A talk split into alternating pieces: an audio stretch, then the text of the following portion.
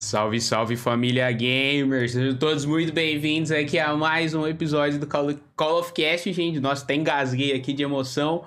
Como é que vocês estão? Espero que estejam todos bem, sejam todos muito bem-vindos aqui a mais um episódio, como eu falei. Hoje a gente vai trocar uma ideia pela segunda vez na história deste canal com o senhor FMR Natan. Eu já vou passar a bola para ele, mas antes eu queria dar um recadinho para vocês, tá bom? Quem quiser mandar uma perguntinha para ele, gente, e ainda apoiar este projeto, exclamação perguntas aí no chat, qualquer contribuição a partir de 5 reais, 100 bits ou algum sub ou sub gift, você tem direito a fazer uma pergunta aqui pro nosso convidado que a gente vai ler no final do programa, fechou? Então, como eu falei, isso é uma forma de vocês ajudarem esse projeto, ajudar a mim também e de controlar as perguntas também. Então, se tiver alguma coisa legal para perguntar para ele, a hora é agora para deixar registrado aqui na história do Call of Cash, beleza? Lembrando também, gente, se você usar aí no chat exclamação apoia-se, você vai conhecer a nossa campanha de crowdfunding aqui do Call of Cash, que tem sete níveis diferentes com diversos benefícios. Dentre elas, você receber um salve do nosso convidado exclusivo, mandar uma pergunta em vídeo também para quem participa aqui do Call of Cash. Tem muita coisa legal, então dá uma, uma checada depois lá. Só digitar a exclamação apoia-se aí no chat que já vai ter um link direto para quem tá ouvindo esse programa no Spotify, enfim, qualquer plataforma digital de podcast. É só você acessar apoia.se barra Call of Cast. Queria aproveitar deixa também para agradecer quem já é nosso apoiador no Apoia-se. Um deles, é claro, o nosso querido FMR Natan, o senhor Crusca, o senhor Josuka, Hardzeira, Paita de Celta, Botelho também, Vinícius Botelho. Muito obrigado por ser um apoiador desse projeto e por causa de vocês que eu estou aqui ainda até hoje, tá bom? Então, sem mais delongas, recados dados, espero que vocês curtam o nosso papo de hoje. Então, senhor Tananã, seja muito bem-vindo novamente ao Call of Cast. Salve Festado, salve rapaziada, muito feliz de estar aqui de novo, gosto demais do programa. Fest, muito obrigado pelo convite novamente. Fico muito feliz aí de ter, fiquei muito feliz de receber ele, né? Afinal, assisto todos os programas, já falei para você várias vezes em off que para mim o of Cash é um dos projetos que eu mais acredito assim, tipo que eu tô acompanhando no momento, de qualquer projeto, de amigo, de gente que eu não conheço. Então, tô feliz de estar aí, mano. Obrigado por chamar. Ah, é um lindo mesmo, né? Muito obrigado, meu querido. Eu fico muito feliz quando eu chamo o convidado e eles já curtem e já acompanham o projeto, assim fica muito mais fácil da gente trocar uma ideia também. E é muito mais fácil também dele ver, de, de aceitar o pedido e já conhecer também como é que funciona o Call of Cash, que é como eu falo para vocês, né? Apesar do nome, não é só um podcast sobre games, sobre código, é um podcast sobre a vida. Então, se é a primeira vez que você tá ouvindo esse podcast hoje, escuta os episódios anteriores, tem muita coisa legal. Se você sentir falta de alguma coisa que eu vou falar com o Nath Natan aqui hoje, a gente já tem um episódio, como eu falei. Vai muito tempo, já, já tem mais de um ano que a gente gravou junto, mas a gente falou muito sobre a vida dele, o início do canal também. Então, muito sobre zombies, a gente falou nossos mapas favoritos. Então, hoje vai ser um papo um pouquinho diferente, tá bom? Então, se vocês sentirem falta de alguma coisa, ouça nas principais plataformas de podcast e no YouTube também o episódio. Não, não lembro agora qual é o número do episódio, mas só jogar lá no, no YouTube, lá, FMR Natan. É o 7? Foi, foi 7, 6, 8, por aí. Por aí, mas ele foi um dos primeiros a participar aqui e até me falou que fez a barbinha pra vir aqui hoje. Olha só como é que ele está lindo e bonito, né? Ah. que demais! Mas diz aí, mano, o que que mudou aí na sua vida de, de um ano pra cá e tal? Você voltou a pegar mais firme no seu canal também, na época que a gente conversou. Você tava meio parado, postava um vídeo ali, outro cá, tava mais focado na faculdade também. Como é que anda aí a vida, mano? Cara, então, quando você me chamou, vou explicar como foi mais ou menos aquela época. Você lembra o mês? Eu acho que faz, tipo, uns 11 meses, quase um ano, uma coisa assim. Você. Puta.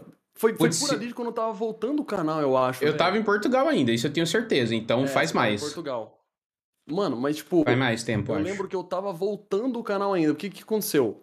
É, nessa época aí que você me chamou, se eu não me engano, eu tava voltando o canal tinha tipo um mês. O que, que aconteceu? Eu fiquei parado um tempão, né? Porque eu tava focando nos estudos e eu tava meio sem inspiração quando eu tinha parado da última vez. Eu não, não sabia muito o que fazer, sabe? Eu tava meio receoso de manter o conteúdo que eu tava fazendo, né? Que antes eu fazia um conteúdo mais assim, é, informativo, de falar da história dos zombies. E daí eu tava perdendo meio que sei lá, vibe, tava sem zombies e o último tinha sido pai, e daí eu comecei a jogar custom zombies. Aí eu fiquei um, um tempo fazendo, eu cansei, porque eu não, não tava, tipo, criando uma coisa que eu gostava, eu tava fazendo só meio que continuando, e eu parei um tempo. Aí eu foquei na faculdade, fiquei um tempo em off, e... Não, pera, foi na faculdade? Foi... Puta, acho que, acho que era isso mesmo. Mas enfim, eu voltei mais ou menos é, em agosto do ano passado, alguma coisa do tipo, que foi perto de quando você me chamou. E eu conheci o, o, o Call of Cash, cara, eu acho que foi no episódio com o Dublito, mano. Bem no começo. E eu vi ele dando um RT, alguma coisa do tipo, eu falei, caraca, que foda, eu já sempre fui muito fã de podcast. O primeiro uhum. que eu vi foi o, o Nerdcast do Jovem Nerd, né? Eu gostava bastante. Aí eu fui pro Flow, né? O Flow eu acompanho, tipo assim, desde day one praticamente. Eu acreditei demais no projeto. Caralho, não esperava que ia chegar nesse nível que chegou hoje. E o Call of Cash eu conheci e falei, caraca, mais um. E mais um que eu vou acompanhar e ficar, tipo, completamente, tipo, vidrado e, e foi exatamente isso. Eu lembro que eu te segui no Twitter, e aí uma hora você me seguiu de volta e você veio e me chamou, eu, eita porra, ok, mano, que da hora. E daí eu fiquei muito feliz de participar. E naquela época, como eu falei, eu tava um pouco parado, mas eu tinha acabado de voltar. E quando eu voltei com o canal, nessa época que você me chamou, foi quando eu decidi que eu ia levar a sério, tinha voltado minha inspiração, eu tinha criado um conceito novo de vídeo pelo menos pro meu canal, que eu nunca tinha feito, que era umas gameplay é, diferenciado, né? Tipo, só jogar sem editar, eu editava no jeito específico lá. E eu tava muito animado com o canal. E desde mais ou menos ali mesmo, quando eu vim pro Call of Cast pela última vez, até agora eu não parei. Foi tipo o período que eu mais uh, fiquei produzindo conteúdo. E você falou sobre mudar, né? Como as coisas mudaram nesse tempo para cá. Uhum. Mudou muito para mim porque meu canal nunca deu retorno de verdade, né? Ele dava ali é, em momentos, né? Quando, tipo, por exemplo, eu fazia muito conteúdo num certo período. Você diz financeiramente falando ou não? Isso, fi financeiramente falando. Nunca, nunca tive. Uh, nunca tinha tido até esse período desse um ano para cá um, um, retorno fixo, vamos falar assim. Ele teve um retorno mais ou menos ali do BO4, na época do BO4 começou, de verdade, né? Antes eu recebia tipo um dólar, tá ligado, por mês, um bagulho assim, 1,50. Aí depois, ali na época do BO4 começou a vir, porque eu comecei a focar mais nas lives e o pessoal era muito parceiro, é, mandava donate, virava membro do canal. As lives eram no YouTube, né? E, e daí desse tempo, é, de agosto pra cá, meio que virou algo fixo, né? Que eu consigo levar como se fosse. Como se fosse um emprego mesmo. Tipo, como se eu estivesse trampando num restaurante e estudando, né? Tanto que eu fazia faculdade e fazia o canal ao mesmo tempo. Eu, no ano de 2020 inteiro, fiz faculdade e eu consegui levar o canal do mesmo jeito porque eu pude tra tratar como um trabalho mesmo por conta do apoio da rapaziada, né? Tipo, 100% de retorno financeiro é das pessoas uhum. que apoiam, mano, porque né, se fosse depender tipo, do AdSense do YouTube é foda, tá ligado? Sim, não, imagina. Então, de um ano para cá, você já tá rico do YouTube. Eu entendi o que você quis dizer. Não, tô milionário, mano. Escondi aqui. Hum, claro que eu deixei embaixo da cama, né? Ah, Não sim. Minha, né? Porque uhum. dando a cal aqui, mas eu escondo minhas riquezas todas aqui, mano. Como você Cara... acha que eu compro tanta skin na loja? Usando o código Doubles, né? F. hum... Toquei na ferida, toquei na ferida. Mano, mas foi interessante você relembrar aí da nossa. Enfim, de como a gente se conheceu também, porque eu lembro que foi bem nessa pegada. Na verdade, eu lembrava disso, lembrei agora com você falando. Eu gravei com o Dublito, que se eu não me engano, o Dublito foi o quinto ou sexto participante, uma parada assim. E, enfim, aí a gente ficou conversando e tal. Tinha até um tempo que eu não falava com o Dublito. É igual eu falo hoje em dia, por exemplo. E ele me recomendou o seu canal e eu não conhecia. E eu não tinha conversado com ninguém ainda dos zombies, né? Daí eu falei, ah, interessante. Aí, como eu sempre faço, quando alguém me indica alguém, eu vou pesquisar sobre a pessoa, vou entrar no canal dela e tal. Enfim, eu assisti uns vídeos seus, curti pra caramba. Falei, bom, esse cara aqui deve ser legal de conversar. E foi muito foda o nosso primeiro papo, velho, de verdade. É um dos meus episódios favoritos. Naquela época eu ainda fazia episódios editados. E eu lembro que a gente falou de Breaking Bad uma hora e foi. Nossa, foi muito foda, foi muito foi foda. Muito maneiro, foi muito maneiro. Recomendo, gente. Então, todo mundo que tá ouvindo esse episódio, escutem o primeiro episódio com o Nathan também, que tá muito, mas muito bom, modéstia à parte. Sério, tá muito legal mesmo, tá? A gente falou de Naruto, a gente falou de série, foi, foi muito top, cara. É verdade. É verdade, é como eu falei no início Você lembra da intro? Da intro que a gente não conseguia gravar, que a gente gravou umas 5, 6 vezes pra intro dar Puts, certo. Putz, é verdade, mano. Isso foi uma sugestão até do Josuka, se eu não me engano, que você falou do Nerdcast, eu acho que é lá que eles inventam um bagulho, tipo uma intro, assim. Eu não lembro qual que é o podcast específico agora, mas eu tava querendo colocar isso no Call of Cast, tipo assim, eu sou o Jonathan, Fast, odeio Transit. Aí você, eu, sou o Nathan. É, é, né? Aí a gente ficou muito tempo pra gravar, é verdade, cara. E agora tudo é ao vivo, né? Se a gente errar aqui, vai assim mesmo e vambora, velho. Eu tava até vendo um feedback nos cortes de, do Call of Cast que tá tendo no YouTube. E às vezes eu dou umas gafas assim que eu falo, mano, eu falei umas coisas erradas, eu falo umas coisas erradas, alguma. Meu, mas não tem como. Às vezes na hora aqui a gente nem, nem percebe, sabe? Mas é como diria o Faustão, quem, quem sabe faz ao vivo, né, mano? Quem sabe faz ao vivo. Gente, quero agradecer aí, só um parênteses aqui, agradecer a presença de todos vocês. Eu vi gente perguntando se tem como mandar donate por celular, essas coisas assim, gente. Agora a Twitch tem a opção de mandar por Pix, tá? Exclamação Pix aí no chat. A moto está passando na rua aqui. This is Brasil, né? Fazer o quê? então, se vocês quiserem mandar por Pix, exclamação Pix, eu tenho o PicPay também, tá bom? Tá todos nos painéis aí embaixo da Twitch, tá bom? E voltando pro nosso papo aqui, igual a gente tava relembrando lá do primeiro papo, realmente, velho, muito, muito foda a gente ter falado sobre séries, sobre outras coisas que, que não sejam só o seu trabalho, né? Que seja só código, que seja só zombies e tal. De lá pra cá, que tu viu de série de bom, assim? E você falou, nossa, mano, essa série foi pica. Então, cara, uma coisa mudou na, meu, na minha assistência de coisas. Naquela época eu não tava muito animeiro, né? Eu gostava de Naruto, a gente chegou até a comentar como eu gosto de Naruto e como é um bagulho que fez parte da minha vida, assim, então, meio que. Sim. Mesmo, mesmo sendo ruim em várias coisas, tá aqui no coração. Mas de um tempo pra cá, desse tempo pra cá mais especificamente, um amigo meu começou a me incentivar muito a ver anime. Eu nunca fui muito animeiro, eu nunca fui muito de gostar, assim, tipo, eu gostava de ver alguns, tipo, os mais popularezinhos. É, não, não, não era muito fã, mas aí ele foi passando pra mim uns e eu comecei a ver. Aí eu vi um, eu vi dois. Caraca, da hora, hein, mano? Três, quatro, foi indo, mano. Desse tempo pra cá, do último Call of Cast que eu vim pra cá foi uns 25 animes, pelo menos que eu vi. Tipo assim, de. Mano, eu vi. Caraca, se eu for. Não, não dá nem pra, pra eu falar. Dá pra falar uns nomes aqui. Eu vi Fate Zero, Fate Stay Night, ReZero, é, Shingeki eu acho que eu vi nesse meio tempo também. Não, tem... não Shingeki eu acho que eu já tinha visto. É, uhum. Mano, eu vi muito. Eu vi tipo uns 25 anime, pelo menos. Acho que só pegar desses dois meses pra cá eu vi já uns 5. Então. Caraca, mudou, velho. Eu gosto totalmente. É, eu vi a série. Eu, assim, acho que uma série que eu consigo lembrar que eu vi agora desse tempo pra cá. Eu ter visto umas 5, 6, mas uma em específico que eu lembro, que eu gostei muito, é, tirando as da Marvel, que eu vi todas, foi a Maldição da Residência Rio. Não sei se você já viu esse eu comecei a assistir com o Josuka, mas aí, como eu sou cagão e não assisto sozinho, ele parou de ver comigo, faltou uns dois episódios da primeira temporada é pra eu assistir. Isso é bom. Então, ele tem a primeira, a, a, primeira temporada que é a Residência Rio, e a segunda temporada é outra história. É a Residência Blind, Blind uma coisa assim. E eu não uhum. gostei desse. Tem um pessoal que defende que ele é muito melhor que Residência, que Residência Rio, e um outro pessoal que defende que ele é muito pior. Aí eu comecei achei meio fraquinho. Ele, inclusive, usa os mesmos atores. Então, tipo, é, é, é, meio, é um bagulho meio uma licença poética, assim, de pegar os mesmos atores da outra temporada e fazer uma história nova, ignorando que eles são iguais aos anteriores, tá ligado? Meio eu que... acho bizarro.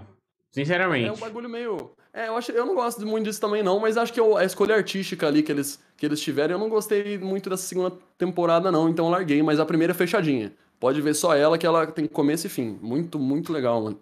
Eu gostei do jeito que eles apresentaram a história, assim. Tipo assim, é, cada episódio conta o lado de um personagem, sabe? Isso eu achei Sim. sensacional. Isso eu achei muito interessante. Mas agora isso daí de usar os mesmos atores realmente é estranho. Imagine, tipo, sei lá, tem um novo filme do Senhor dos Anéis e quem é o protagonista é o cara que fez o Harry Potter. Sei lá. É, Tudo bem que não é o mesmo ator, mas é tipo, você associa, né, a outro personagem. Então eu acho meio esquisito mesmo. Mas é, é interessante, velho. É igualzinho, o mesmo elenco do Residência Rio, só que no Bly, e daí, tipo, muda os nomes. Tipo, é outra. É como se não existisse o Residência Rio. Eles criaram de novo com os mesmos atores. Você fica meio, caraca, tipo, interessante, mas não sei se é meu gosto, tá ligado? Podia ser um ator novo, a gente podia uhum. conhecer novos rostos aí do, da atuação, sei lá. Então, sei lá, eu não sei, eu não gostei muito da segunda temporada, não. Eu deixei passar. Bates Motel, você já assistiu ou não? Já ouviu falar? falando pra eu ver, já ouvi falar. Ele também é nesse estilo, né, do Residência Rio, mais ou menos? Eu acho que ele é até menos terror, vamos assim dizer. É porque não mexe com espírito, né? Mais o lado psicopatia, vamos assim dizer, né? Ele é uma. Mas é uma suspense, né? Isso, é um suspense, assim, bem. Bem pá. É, é, é, pra quem já assistiu, ele é baseado. Na verdade, é um spin-off do filme. Caraca, agora me fugiu o nome. Psicose. Se eu não me engano, é um ah, dos, do, dos filmes. Do o Psicose é o do Christopher Nolan? Nolan, eu. Putz, agora eu, não, eu posso até dar um Google aqui rapidinho, só pra gente ver essa informação. Psicose, filme. Ó, mais uma moto passando aqui de fundo. Mas eu, pelo não, que eu me. Christian Bale, Christian, Christian Bale. Bale. Eu sempre confundo, sempre confundo os dois. Sim, sim. Não, é, pera, é, é Alfred Hitchcock, na verdade, não? Psicose, 1960. Confundi com psicopata americano. Confundi com psicopata Boa. americano. Não, aquele eu também confundi tudo tá aqui. fazendo umas caretas assim. Exatamente. Tem um filme do Hitchcock aí, é um dos pioneiros aí do gênero, né? Assim, ele, pra assistir hoje em dia, ele é bem complicado, porque é preto e branco e tal, e, e é longo também, mas tem uns diálogos muito sensacionais. Então, assim, quem quiser assistir essa série, eu recomendo ver o filme antes, porque tem toda a introdução. Você conhece é, a história por trás, então vale muito a pena, vale muito a pena, ainda mais pra quem curte esse gênero terror aí. A série, assim, foi uma amiga minha até que me indicou. E ela falou que foi uma das melhores séries que ela já viu na vida. Eu acho que não, não é bem assim também, não. Ela é muito legal pra você assistir quando, tipo assim, pô, não tenho nada pra assistir e tal. Vou. Beleza, vou assistir um, um Bates Motel aqui que tem uma. E tem uma lore da hora, sabe? Os personagens é muito bom. O ator, que é aquele cara que faz o The Good Doctor, é o. É o que faz o nome. O cara lá que eu esqueci o nome, o Norman, né? Norman Bates. E assim, sensacional. E tem a mulher também que fez o. Ah, que é o filme do. do- do- esse filme que, que saiu 3 agora, até recentemente. Invocação o- do mal? A Invocação do Mal, exatamente. Se eu não me engano, é a mesma atriz que, que faz o filme. Então é bem legal, bem legal, mano. Então fica aí a, a recomendação pro chat. Nossa, até, até engasguei aqui, gente. Desculpa aqui. E voltando até pro, pra parada do anime, velho. Tipo, como é que tu consegue. Porque assim, você hoje produz seu conteúdo, você edita, você faz tudo sozinho, certo? Sim. Como é que tu faz pra conciliar sua vida pessoal com tua vida profissional, com faculdade que eu não sei que tu faz ainda? Qual é que é o, qual é que é o esquema? Cara, então, esse é um meio meio complicado que eu tô tentando lidar até hoje. Eu admito que eu não me sinto das pessoas mais responsáveis do mundo, na verdade, uma das menos responsáveis nesse, nesse aspecto aí. Eu tenho muita dificuldade em conciliar as coisas. Até porque, assim, não é como se eu fosse um canal gigante que precisa focar sinistramente e ficar o dia inteiro. Assim, é o ideal que você se dedique por completo, ou quanto você conseguir para a criação de conteúdo, independente do seu tamanho. Mas eu, assim, sinto que por muitas vezes eu acabo, sei lá, minha cama é aqui, né? Então, tipo, eu acabo vendo meu PC aqui e eu fico deitado na cama vendo o anime aqui na televisão que é aqui atrás. E eu fico pensando, cara, eu devia estar fazendo vídeo, eu devia estar fazendo live, eu devia estar fazendo alguma coisa.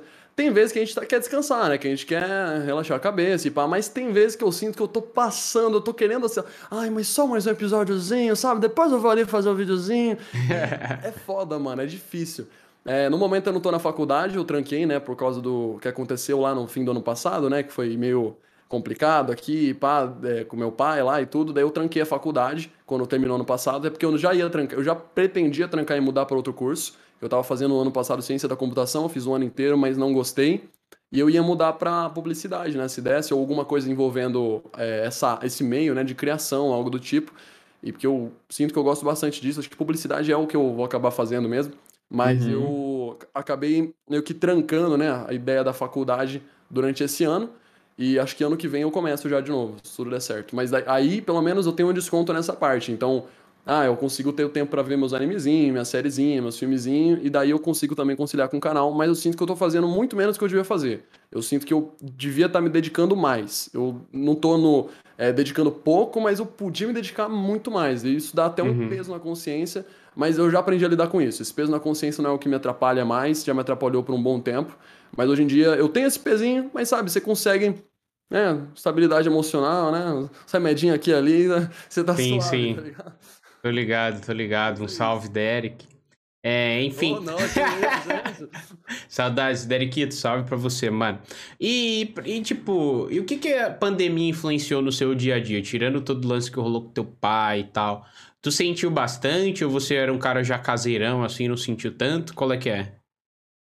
Cara, eu sempre fui mais caseiro, mas me afetou também porque, assim, ser caseiro, eu não sou 100% caseiro, né? Tem gente que gosta só de ficar em casa e pá. Eu gosto de sair também, de dar uns rolê, mas, assim, não de ficar o dia inteiro fora, sabe? Todos os dias da semana. Eu sou mais de ficar em casa, mas eu acho chato ficar que me afetou meio, sei lá, da cabeça, né? Tipo, você acaba ficando mais ansioso, você acaba ficando entediado muitas vezes. Graças a Deus eu tenho o canal, né? E as lives que me entretêm demais, assim. Tipo, as pessoas acham que eu entretenho elas. Na verdade, vocês me entretêm, mano. É maravilhoso poder abrir, tipo, uma live, fazer um vídeo, ver as pessoas interagindo com você. Eu não sinto que eu perdi o contato social por completo, né? A gente perde muito porque não ter, não poder ficar próximo, poder abraçar as pessoas tipo com frequência que dava antes, dar uns rolês, fazer as coisas, mas eu sinto que eu tenho um contato social muito importante para mim no momento criando conteúdo. Então, a pandemia me afetou um, um, pouco, mas eu sinto que me afetaria muito mais se eu não, não, não criasse conteúdo, se eu né, não, fiz, não fizesse nada. Então acho que. Ah, tô. Tá, tá, tá, Pode criar. Meio que criar conteúdo pra internet é meio que um escape, assim, para você, né? De você. Sim, Por mais que seja um trampo também, né? Porque, né? É, é, tem, como você falou, você tem que dedicar muito tempo à produção de conteúdo e tudo mais. E eu acho que realmente, cara, isso supre um pouco o lado de, de interação social, assim, que a gente não pode ter, como tu falou, pessoalmente, né? De, enfim, de abraçar, de apertar a mão, de dar um rolê, de fazer um churrasco com a família, com os Faz amigos. Faz falta, mano. Faz, Faz falta. falta às vezes. Faz falta pra caramba. Mas hoje você não mora sozinho, né? Você mora com teus pais e tal. Não, não. Inclusive, se eu gritar aqui, eles estão ouvindo! Mas eles estão acostumados já, então tá tranquilo, mano. Porque eles já me ouvem gritando e falando palavrão o dia inteiro. Eles não, eles não, eles não. Eles são muito, como fala assim, bonitinhos, mano. Eles não falam palavrão, eles fazem nada. E daí eles falam assim, pô, mano, você tá gritando palavrão lá o dia inteiro, pode tá ouvindo aqui, deu, pô, não tem como, mano. Tô jogando Dark Souls, velho. Vocês querem que eu não. É. Não dou rage? Como, velho? Impossível, não dá pra não dar rage, não dá pra. Quando você faz live, faz essas coisas, é, pelo menos, assim, eu ia falar pra qualquer pessoa, mas na verdade, mais pro meu tipo de pessoa, que eu sou meio, assim, sei lá, não é explosiva a palavra, é meio tipo assim, sem filtro, às vezes, sabe? Uhum. Aí eu acabo não conseguindo me controlar às vezes. Senão, tipo, eu ficar. Assim, conseguir se controlar, você consegue. Mas eu não quero sacrificar, eu me controlar em live ou em vídeo e perder uma essênciazinha que eu tenho ali que eu gosto de ter também nas lives, sabe? É, uhum. Eu, eu, sinto hoje em dia que nas lives eu posso ser 100% eu, sabe? Eu sempre fui meio meio. Sabe aquela palavra que não pode falar? Então, eu sempre fui meio aquilo, meio bobão, assim, sabe? Uhum, e... I'm word. É, eu sempre fui meio assim. E eu não, não tinha um lugar para ser assim. Porque, assim, se você é assim no colégio, se você é assim na faculdade o tempo todo, tipo assim, dá pra ser até certo ponto, mas não do jeito que eu sou, mano. E aí eu sinto que nas lives eu posso ser, eu posso ser 100% eu, e eu me sinto muito bem com isso, mano. Muito feliz, porque isso me ajuda até a me controlar no, minha, no meu dia a dia mais normal, né, da vida. Eu consigo me controlar melhor, já que eu consigo ser mais eu nas lives, nos vídeos. E, eu, cara, eu adoro isso, mano. Tipo, de verdade. Você falou do escape, para mim é totalmente um escape. Fazer live, fazer vídeo é muito, muito legal, cara. Ajuda Foda. demais. Ah, que da hora, mano, que da hora. É, e, e, você até falou da sua família e tal. Para eles sempre foram muito de boa, assim, em relação a você com, produzir conteúdo pra internet, seus amigos também. É uma parada, assim, que você falava para geral ou você é daqueles que tinha vergonha no início e depois começou a divulgar e tal? Como é que é a relação aí dos seus pais com, com isso tudo? Então, eu diria que assim, eu comecei numa época que já era normal você começar a criar conteúdo para você viver disso, né? Para você meio que ah, ser um streamer, ser um canal. Cara, mas eu, eu, eu comecei meio que sem querer, sabe? Tipo, as coisas foram acontecendo por acaso. Eu comecei em 2016, em agosto. Esse canal mesmo, eu já tive vários canais. Tipo assim, se for falar quando eu comecei de verdade, eu comecei na época do BO2, em outro canal que eu tinha, e sempre produzi conteúdo. Todo, ou pelo menos com um intervalo de um ano assim, eu sempre criei um canal novo e fui fazendo coisas novas e sempre foi por diversão. Assim, é claro que a gente quer crescer, é muito mais legal você fazer live pra, é, sei lá, mil pessoas do que pra 500 pessoas, 10 mil do que 5 mil, tipo assim, né, na ideia de... Ou melhor, muito mais legal você fazer live pra 100 pessoas do que pra 80 pessoas, 120 do que pra 100. Mas eu sempre fiz meio que assim, eu sempre gostei de criar. Nunca foi para ver o resultado, sempre foi para criar uma coisa que eu olho, falo, cara, eu, eu gostei disso, eu gostaria que alguém fizesse isso para eu assistir, mas não tem como alguém fazer uma coisa que eu quero que exista. Então eu lá e eu, eu, aproveitei das skills que eu tinha, por sempre ter, ter, sido interessado em criação, em Photoshop, em edição, e eu criei. E aí eu comecei meu canal em agosto de 2016, é, 100% porque eu queria ver um conteúdo que foi o conteúdo que eu comecei fazendo no meu canal, como não tinha no Brasil, e na gringa até tinha bem pouco, isso quando tinha, e às vezes quando tinha não era com alguém que eu gostava, não gostava da voz do cara, o microfone do cara era ruim, ou ele uhum. falava de um jeito estranho, ou era, a edição era ruim. E eu fui lá e falei, cara, vou fazer um, um meu. Mas eu levei uns dois, três meses para ter coragem de criar o canal, mesmo já tendo tido vários, porque eu tava no ensino médio já, né? Eu tava no primeiro no ensino médio. Aí você sabe, Isso quando né? você assim, começou o canal, você diz? O primeiro. E, não, não, não. Esse agora. Esse, o FMR Natan. Ah, o FMR Natan. No ensino médio. E você sabe, né? Adolescente, né? Tipo, é Sim. bem na fase, você tá entrando na adolescência de verdade ali, dá uma vergonha, você tem medo de descobrirem, é foda. Mas eu tinha um amigo que criava conteúdo, ele já tinha uns 30, 40 mil, só que ele fazia de Minecraft, né? E Uhum. aí isso foi um incentivo pra mim a mais. Ele deu um empurrãozinho que, cara, eu vou. É, não custa nada, tá ligado? Eu já tô na comunidade zombies ali, num certo nível, já é, tava no, no grupo de Face que tinha, gostava. Sempre fui fã de muitos canais de zombies, muitos canais de zombies BR, gringos. E aí eu criei meu canal e comecei a produzir. Então, sobre o negócio de como é essa vida de. Ah, se eu sempre falei pros outros e pá. Foi por acaso. Eu comecei a fazer, eu fiz outro vídeo porque eu gostei, ainda fiz outro vídeo porque eu gostei, eu fui fazendo, fazendo, fazendo. Quando eu vi, tinha mil pessoas. De repente, duas, três, cinco, dez, vinte, trinta. E foi indo, foi escalando. É como se fosse por acaso. Eu nunca é, busquei, é, vou fazer é, um- uma coisa específica. Tá, vou, agora eu vou fazer o. Eu vou fazer o, sei lá, mano. Eu, eu queria, queria falar um exemplo, mas vai parecer muito que eu tô farpando alguma coisa. Mas sei lá, eu queria fazer. Vou, nunca vou. Não, não vou fazer. eu Vou, vou jogar Naruto. Naruto eu sei que cresce, então eu vou jogar Naruto. Nu- nunca foi nessa vibe, tá ligado? Uhum. E foi por, do nada começou a vir gente. Então, eu nunca tive essa relação de contar pros outros ou meus pais terem é, saberem, porque eu sempre conciliei. É como assim, é, eu tinha escola e eu tinha o canal. Então, meus pais queriam saber da escola. Eu tava na escola, tava ok, tá ok então. É, eu, eu fazer o canal era como se eu estivesse jogando videogame. Era um, era um hobby mesmo. E conforme foi crescendo mais, é, eu nunca contei é, pros meus amigos, a não ser alguns é, que descobriram, né? Tipo, não por vergonha, mas por, tipo, não sentir necessidade, sabe? Falar, ah, sei lá, por que que. Oi, tem um canal, não tem porquê, né? E... Aí eu, o, o que começou a acontecer? Meu canal começou a crescer um pouquinho mais, tipo, começou a ter uns 30 mil e pouco lá de, de inscritos e tudo. E Uhum. aí começaram a descobrir o meu canal, cara. Eu, em 2019, 2019, eu voltei a falar com um amigo que eu não falava há muito tempo. Aí a gente começou a sair junto, né? A gente, fa- a gente ia pros rolês junto e pá, ia na casa dele. E, tipo, era uma galera, né? Era eu, ele e uma galera. E, cara, daí eu comecei a, tipo, até me expondo um pouco mais aqui, mas eu comecei a falar com uma menina que era amiga dele.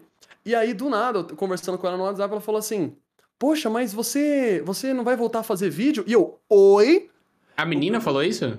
Falou, do nada, no meio da conversa. Mas, mas então, isso, você não vai voltar a fazer vídeo? Eu, eu fiquei, tipo assim, em choque, mano, sabe? Eu fiquei um minuto, sabe, com o coração dispara assim, tipo. Como? Quem? O quê? Oi? Eu não fazia. é, Foi nessa época que eu não tava fazendo vídeo. Foi uma das épocas que eu parei de fazer vídeo por uns três meses, por aí, né? E. O que aconteceu? Esse meu amigo que eu voltei a falar depois de um tempão, tava mexendo no YouTube, porque ela, ela disse que ela. Oh, é, o, ele me contou, né? Fulano me contou. Eu, como assim fulano? Tipo, eu não, não falei isso pra ela, mas eu pensei, como assim fulano te contou se eu nunca contei pra ele, tá ligado? Aí eu fui falar com ele. Ei, mano, que, que papo é? O que tá acontecendo aí? Aí ele falou, pô, mano, eu tava mexendo no YouTube esses dias e apareceu lá uma thumbnail com a sua cara. Eu falei, não, não pode ser. Daí eu cliquei e era você mesmo. Deu, puta, não acredito, mano. O recomendado do YouTube me, me caguetou. Aí ele foi lá e contou pra mim, né, mano? E ela sabia, e ela achou legal. Foi, no fim das contas, me ajudou. Mas, Você mas, acha que foi um tipo, fator determinante, então, para você conquistar a cremosa? Foi um fator determinante. FMR Natan, que é o nome do canal, né? Porque eu sou o Natan. FMR Natan. É nóis. Caraca, só um parênteses, tem que até o chat perguntar. Pergunta pra ele por que, que o nome é FMR. Gente, a gente falou sobre isso no primeiro episódio. Então, depois que acabar isso aqui, corre lá pro YouTube, Spotify, escute o primeiro episódio que ele conta isso lá, tá bom? Aproveita pra escutar o papo todo que tá muito legal. Mas que interessante, então, que você já conseguiu benefícios aí pessoais, em parte por causa do teu Não, canal, é velho. brincadeira, É brin- é brincadeira. é brincadeira. Eu acho que não, não tem todo esse peso, não, mas foi muito estranho, cara. Eu, eu, eu estranhei demais, porque assim, eu, eu fiquei meio que pensando, cara, eu não falo com esse moleque há muito tempo. Aí eu voltei Uhum. a falar com ele. Um mês depois, o YouTube recomenda, e tipo, ele não é do COD, ele não. Tipo assim, ele é gamer, joga de tudo, vejo ele online até hoje no Xbox aqui, mas. É, ele não é do meio, sabe? Tipo, ele foi recomendado 100% aquele bagulho do YouTube te espionar. Do YouTube, do, do celular te espionar, tá ligado? Da Uhum. gente conversando e pá. Mano, que bizarro, tá ligado? Eu nunca falei de zombies, de código com ele no WhatsApp, em lugar nenhum. Tipo, acho que talvez nem pessoalmente. Foi, tipo, muito estranho, cara. Caraca. Mas eu tenho certeza que tem a ver com, tipo, esses bagulho do celular, dar uma olhada. Porque, assim, tem gente que acha que até, assim, tem gente que... Dorime. Tem gente, tem gente até hoje que não acredita no negócio de que, tipo, é, sorte ver o que você tá falando, ver o que você pesquisa, mas, tipo, isso é provado. Isso não é um bagulho de teoria da conspiração. Se for no Google fizer uma pesquisa rápida, você vai ver já que, tipo, é, existe esse negócio mesmo de que. É, não sei se. Eu não vou falar o celular, fica parecendo um idoso, falando, ah, celular está espionando a gente, não existe privacidade. mas não é isso. É tipo, tem um bagulho mesmo que, sei lá, um algoritmo, se é o Google, se é a Siri, se é, se é o, o do Android. É, tem o, ele vai pegando o que você vai pesquisando, com quem você conversa, os interesses Sim. e vai meio que fazendo aparecer para você mais, né? Então eu tenho certeza que tem a ver com isso, cara. Certeza que foi eu conversando com ele e daí o, YouTube decidiu recomendar e funcionou, ele me achou lá. Cara, isso, isso dos celulares, saber, sei lá, entre aspas, né, o Google, saber tudo que a gente faz na internet e tal.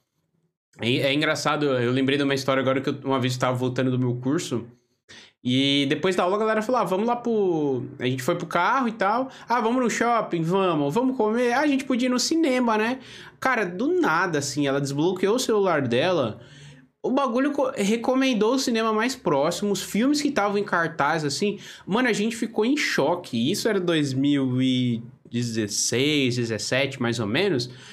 É. E, cara, é, é, recente até, mas é um tempinho atrás. Eu fiquei assustado. Falei, mano, que bruxaria é essa, velho? Não, nessa época não era normal. Tipo assim, hoje em dia, se você é um pouco inteirado em tecnologia, você não se surpreende mais de você falar com seu pai. Ah, é. a gente podia comprar comida de cachorro, né? E daí, tipo, abrir o celular e ter lá anúncio de comida de cachorro. Isso não é, isso não é incomum hoje em dia, mas em, antes, né, 2015, 2016. Mano, acontecia isso, a gente não tava entendendo. Mano, que porra é essa, velho? Tá ligado? O que, que tá rolando aqui, mano? É um negócio meio assustador, né? Não existe privacidade mais hoje em dia. A gente sacrificou a nossa privacidade pela praticidade do nosso dia a dia. Igual a gente Sim. sacrifica a nossa liberdade em prol da segurança, né? Vivendo em sociedade, no estado, assim. Agora, o que tá indo embora é a nossa privacidade. Eu acho que não tem volta, não. Verdade, é meio. É meio sinistro pensar isso, né? Porque hoje, cara, é, se eu entro num site para ler uma notícia, já aparece um bagulho lá, você aceita o cookie, você aceita os termos. Às vezes a gente só clica, tá, tá, tá concordando com um bagulho de, sei lá, ele tá. Ele tem acesso a todas as suas fotos, não sei, todos os seus contatos, e a gente nem lê. foi processado por. Pois é. é. Ó, posso estar falando fake news aqui, né? Eu sei que ele foi processado, mas não sei se foi exatamente por isso, mas foi alguma coisa parecida com isso, tenho certeza. Por vender dados do. que, que ele pegava dos usuários do Facebook para outras empresas, um bagulho assim. Isso é uma coisa, uma prática comum no mercado. É proibido, não pode fazer isso. É crime. Mas várias empresas, várias empresas fazem isso. De pegar os seus dados, principalmente, sabe esses aplicativos? Face App, não sei o quê. Uhum. O que você acha que é de graça, mano? Tipo, isso é, isso é sabido por quem tá nessa área, né? Eu já ouvi até Nerdcast sobre isso, né? Pra ser mais específico, com os, eles chamam especialistas e falam sobre isso. Como essas coisas é, só evoluem, aliás, só evoluem por causa disso, por causa do roubo de dados, né? Dessa falta de privacidade. Elas vão pegando, por exemplo, dados do rosto de todo mundo ao redor do planeta e aí consegue, é, através de inteligência artificial, né, fazer um, um bagulho para é, treinar ela para ela conseguir fazer cada vez melhor. Então, hoje em dia, a gente tem avanço tecnológico por causa de roubo de dados. Isso é meio absurdo, mas é como tá hoje em dia. Tá, assim, medo, medo apenas. É por isso que às vezes eu tenho uma aspira de tipo, sei lá, se a terceira guerra mundial vai ser uma parada tecnológica, sabe?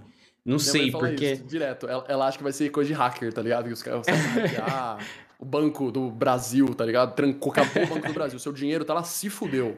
Eu teve uma parada assim que teve um monte de gente que se matou até, não teve? Não sei se foi nos anos 2000. Se foi em Nova York isso. Eu não lembro exatamente, então pra eu não falar eu merda. Sei, eu sei, eu sei. Teve um bagulho porque virou o ano de 99 pra 2000. Isso. E aí a, a, os equipamentos, o, o, o, o, código deles, né? Como era uma época mais passada, né? Não, não era feito para calcular depois do 2000. E daí fudeu todos os códigos de, de todos os sistemas do mundo lá, dos bancos, porque virou de 99 para 2000, né? Tipo, você não. Agora, por exemplo, a gente tá em 2020. Vamos supor que a gente tá. Tipo, 2021. Tecnologicamente, 2021. Vamos supor que a gente tá tecnologicamente mais para trás, assim. Então a gente não tem como ficar gastando dado. Então, para economizar é, recurso no, na sua máquina no, é, de processamento, não precisava. Por que, que a gente vai botar para calcular até 3.900? A gente vai botar para calcular só até, sei lá, 2090. Depois atualiza isso aí. Aí os caras uhum. naquela época, como a tecnologia era mais defasada ainda, mais fraquinha ainda, tava começando as coisas de verdade, eles não tinham recurso, né, pra, tipo, poder gastar, sobrar e quando virasse pro 2000, é, fazer os cálculos certinho. Daí virou de 99 para 2000, fudeu o rolê todo. Aí, porra, Eu, eu não sei exatamente com detalhe também, mas eu lembro que foi um bagulho desse que eu vi no Nerdcast também, mano. Nerdcast é O- cultura, mano. É cultura. O chat até lembrou aqui o nome. É Bug do Milênio. Ficou conhecido Isso, como Bug Bug do do Milênio. Cara, que sinistro, né, velho? Nossa, Que de sinistro isso milênio tudo, velho. sinistro. Eu não tava vivo nessa época, né? Não sei dizer. Você tava já, né? Ah, eu tinha 5 anos de idade, né? Não, eu era vivo, mas não tinha noção de nada, tá ligado? Eu era só uma criança só. Mas, cara, é muito sinistro, né? Porque é tudo números. Tipo, tá no banco lá. Não é que, tipo, eles têm uma caixa com seu nome com aquilo guardado de dinheiro pra você, né? São só números. É igual se você entrar na pilha É. de uma moeda digital. O que que é, tá ligado? É um bando maluco, é um bando de 0 e 1, 0 e 1, 0 e 1 que vale algum dinheiro e que não. Cara, é muita, muito. é Por isso que tem muita gente também, eu acho, que lava dinheiro nesses esquemas e tal. Porque é, porque é, ela é muita treta. É fácil, né? Exatamente. Tem muita empresa piramideira também e tal. Tu tava falando de dados antes, eu, eu trabalhei numa empresa uma vez, obviamente eu não vou revelar o nome.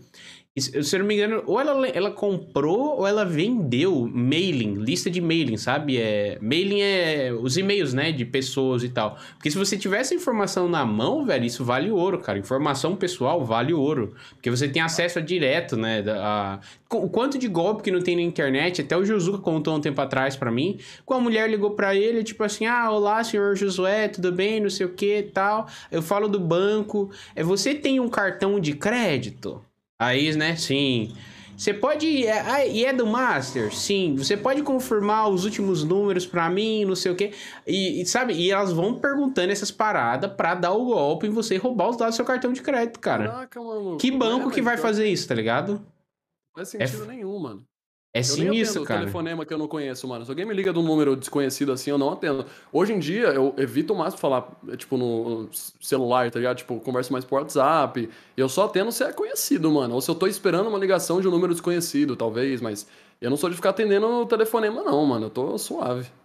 Mas sendo bem sincero, você baixa um aplicativo ou um jogo, que seja, e tem lá, ah, leia aqui, não sei o que, leia os nossos termos e aceite para poder prosseguir. Você lê os termos? Ou você só clica em aceito tudo? Eu não leio nem livro, mano. Eu nunca li um livro na minha escola por causa resumo online. Você acha que eu vou ler termo, velho? Nem fudei. Inclusive, eu sabia que você ia falar isso. Eu acho que se tiver alguém no chat ouvindo esse podcast que lê, pelo amor de Deus, let me know. Porque tem, uma, tem até uma história engraçada em relação a isso. Faz muito tempo que eu vi isso, então eu não vou conseguir contar em detalhes. Mas se eu não me engano, teve uma empresa que lançou isso e lá no meio do, do texto, alguma coisa assim, tinha uma parada tipo assim: ah, se você leu isso, entre em contato com a gente que você vai ganhar, sei lá, mil dólares. Estou dando um exemplo. louco. Ou seja, pra, porque como a empresa sabia que ninguém ia ler, só que, assim, né, tá lá, com certeza pelo menos uma pessoa vai ler aquilo. E teve o Felizardo que ganhou alguma coisa porque tava lá nos termos, tá ligado? Então, ó, fica a dica aí, às vezes a gente tá perdendo uns bagulho aí porque a gente não lê, mano. Eu quase, eu quase li em live esses dias um termo lá, acho que era. Tava jogando, não lembro que, acho que é o Dark Souls, que daí eu falei. Ah, pe- pessoal, a gente vai ler aqui só porque eu nunca li na minha vida um termo de qualquer coisa, então a gente vai ler. Só que, tipo assim, eu li três linhas e eu parei. Não dá. Mano, não. Mas, se eu não me engano, eu posso falar no bosta, mas eu já ouvi em algum lugar que, tipo, por exemplo, vamos supor que no meio desse termo tá assim: se você assinar esse termo, seu cu é meu. De Se novo, a você luz assinar esse termo, o cu é meu. E, tipo, não pode, tá ligado? Seu cu não é deles, mano, porque tem letrinha pequena, não conta. Tem, tipo assim, tem um bagulho que você pode processar, o que não conta se é muito pequeno e é uma coisa muito absurda. Um bagulho desse tipo. Eu já ouvi falar disso, eu não sei se é verdade, mas eu vi um pessoal confirmando. Acho que eu falei isso disso em live esses dias e um pessoal falou que é, que é verdade. E, tipo, Caraca. faz sentido, né, mano? Tipo, imagina se você tá no termo lá, só, agora a sua casa é minha. E, tipo, num jogo, Dark Souls, daí sua casa não tem como ser dos caras, porra. Você não vai. Só porque você tá termo. jogando um jogo. não tem Nada a ver, sentido. tá? Tem um certo controle, não é tipo tão absurdo, né? A gente vê nos desenhos, às vezes, eles botando essa, esse contrato absurdo com letrinhas pequenas, né? Mas até onde eu sei, isso é fake news.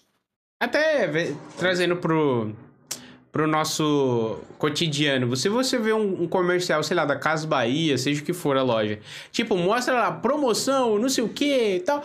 Mano, chega no final, começa a piscar assim as, as frases rapidinho no comercial de, de asterisco, tá ligado? De coisas que, tipo assim, ah, compre uma batedeira e leve uma panela, sei lá.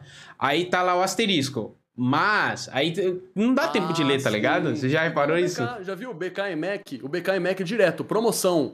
É.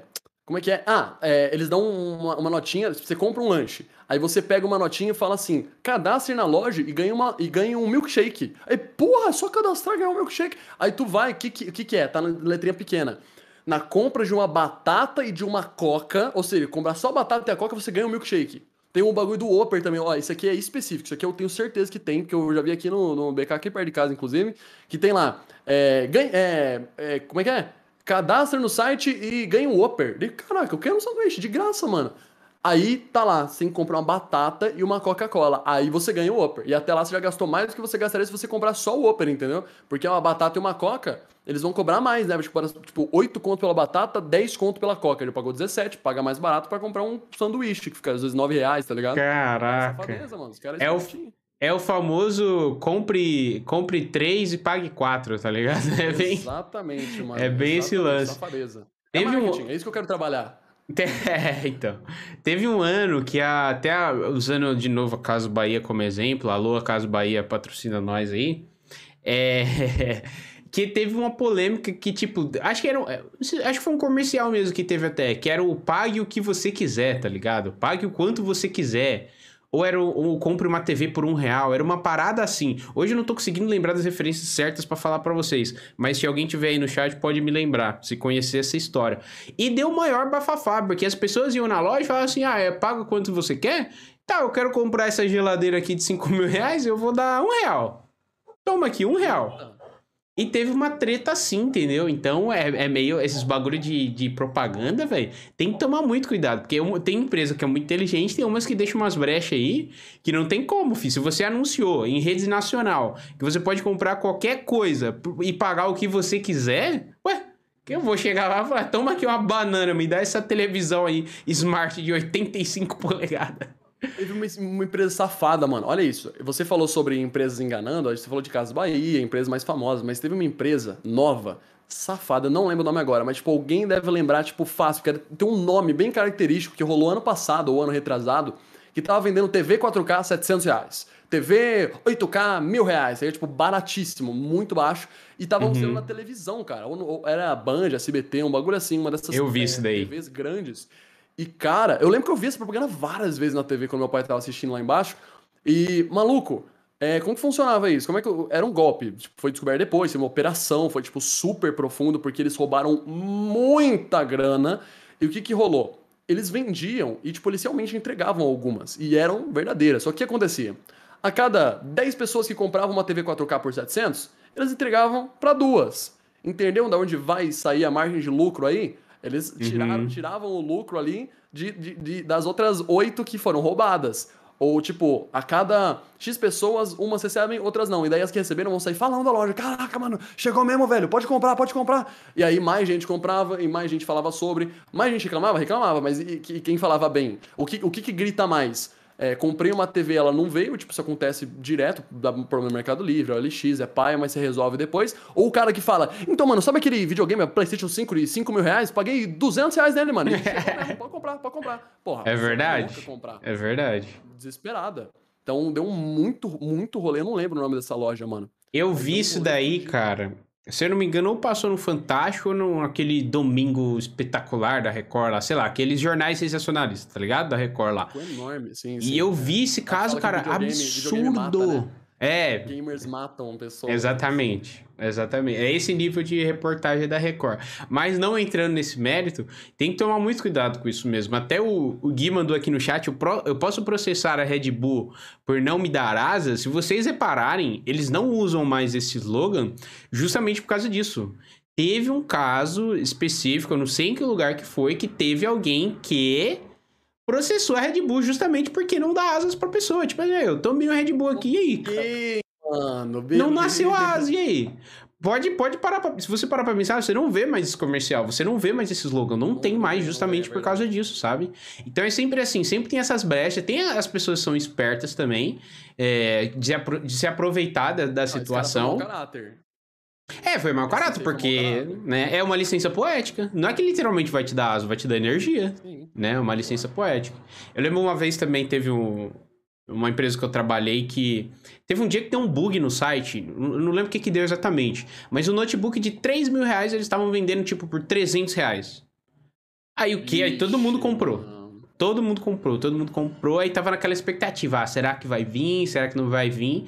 Aí o site fez uma nota explicando que foi um erro do site e devolveu o dinheiro da galera, pelo menos. Mas é, até, até aí eu, tá, eu até acho justo, né? Porque é, acontece, né? É, enfim, é erro. Erro de, de, mais programação, essas paradas, acontece bastante, ainda mais em e-commerce, que, é, que geralmente é gigante, né?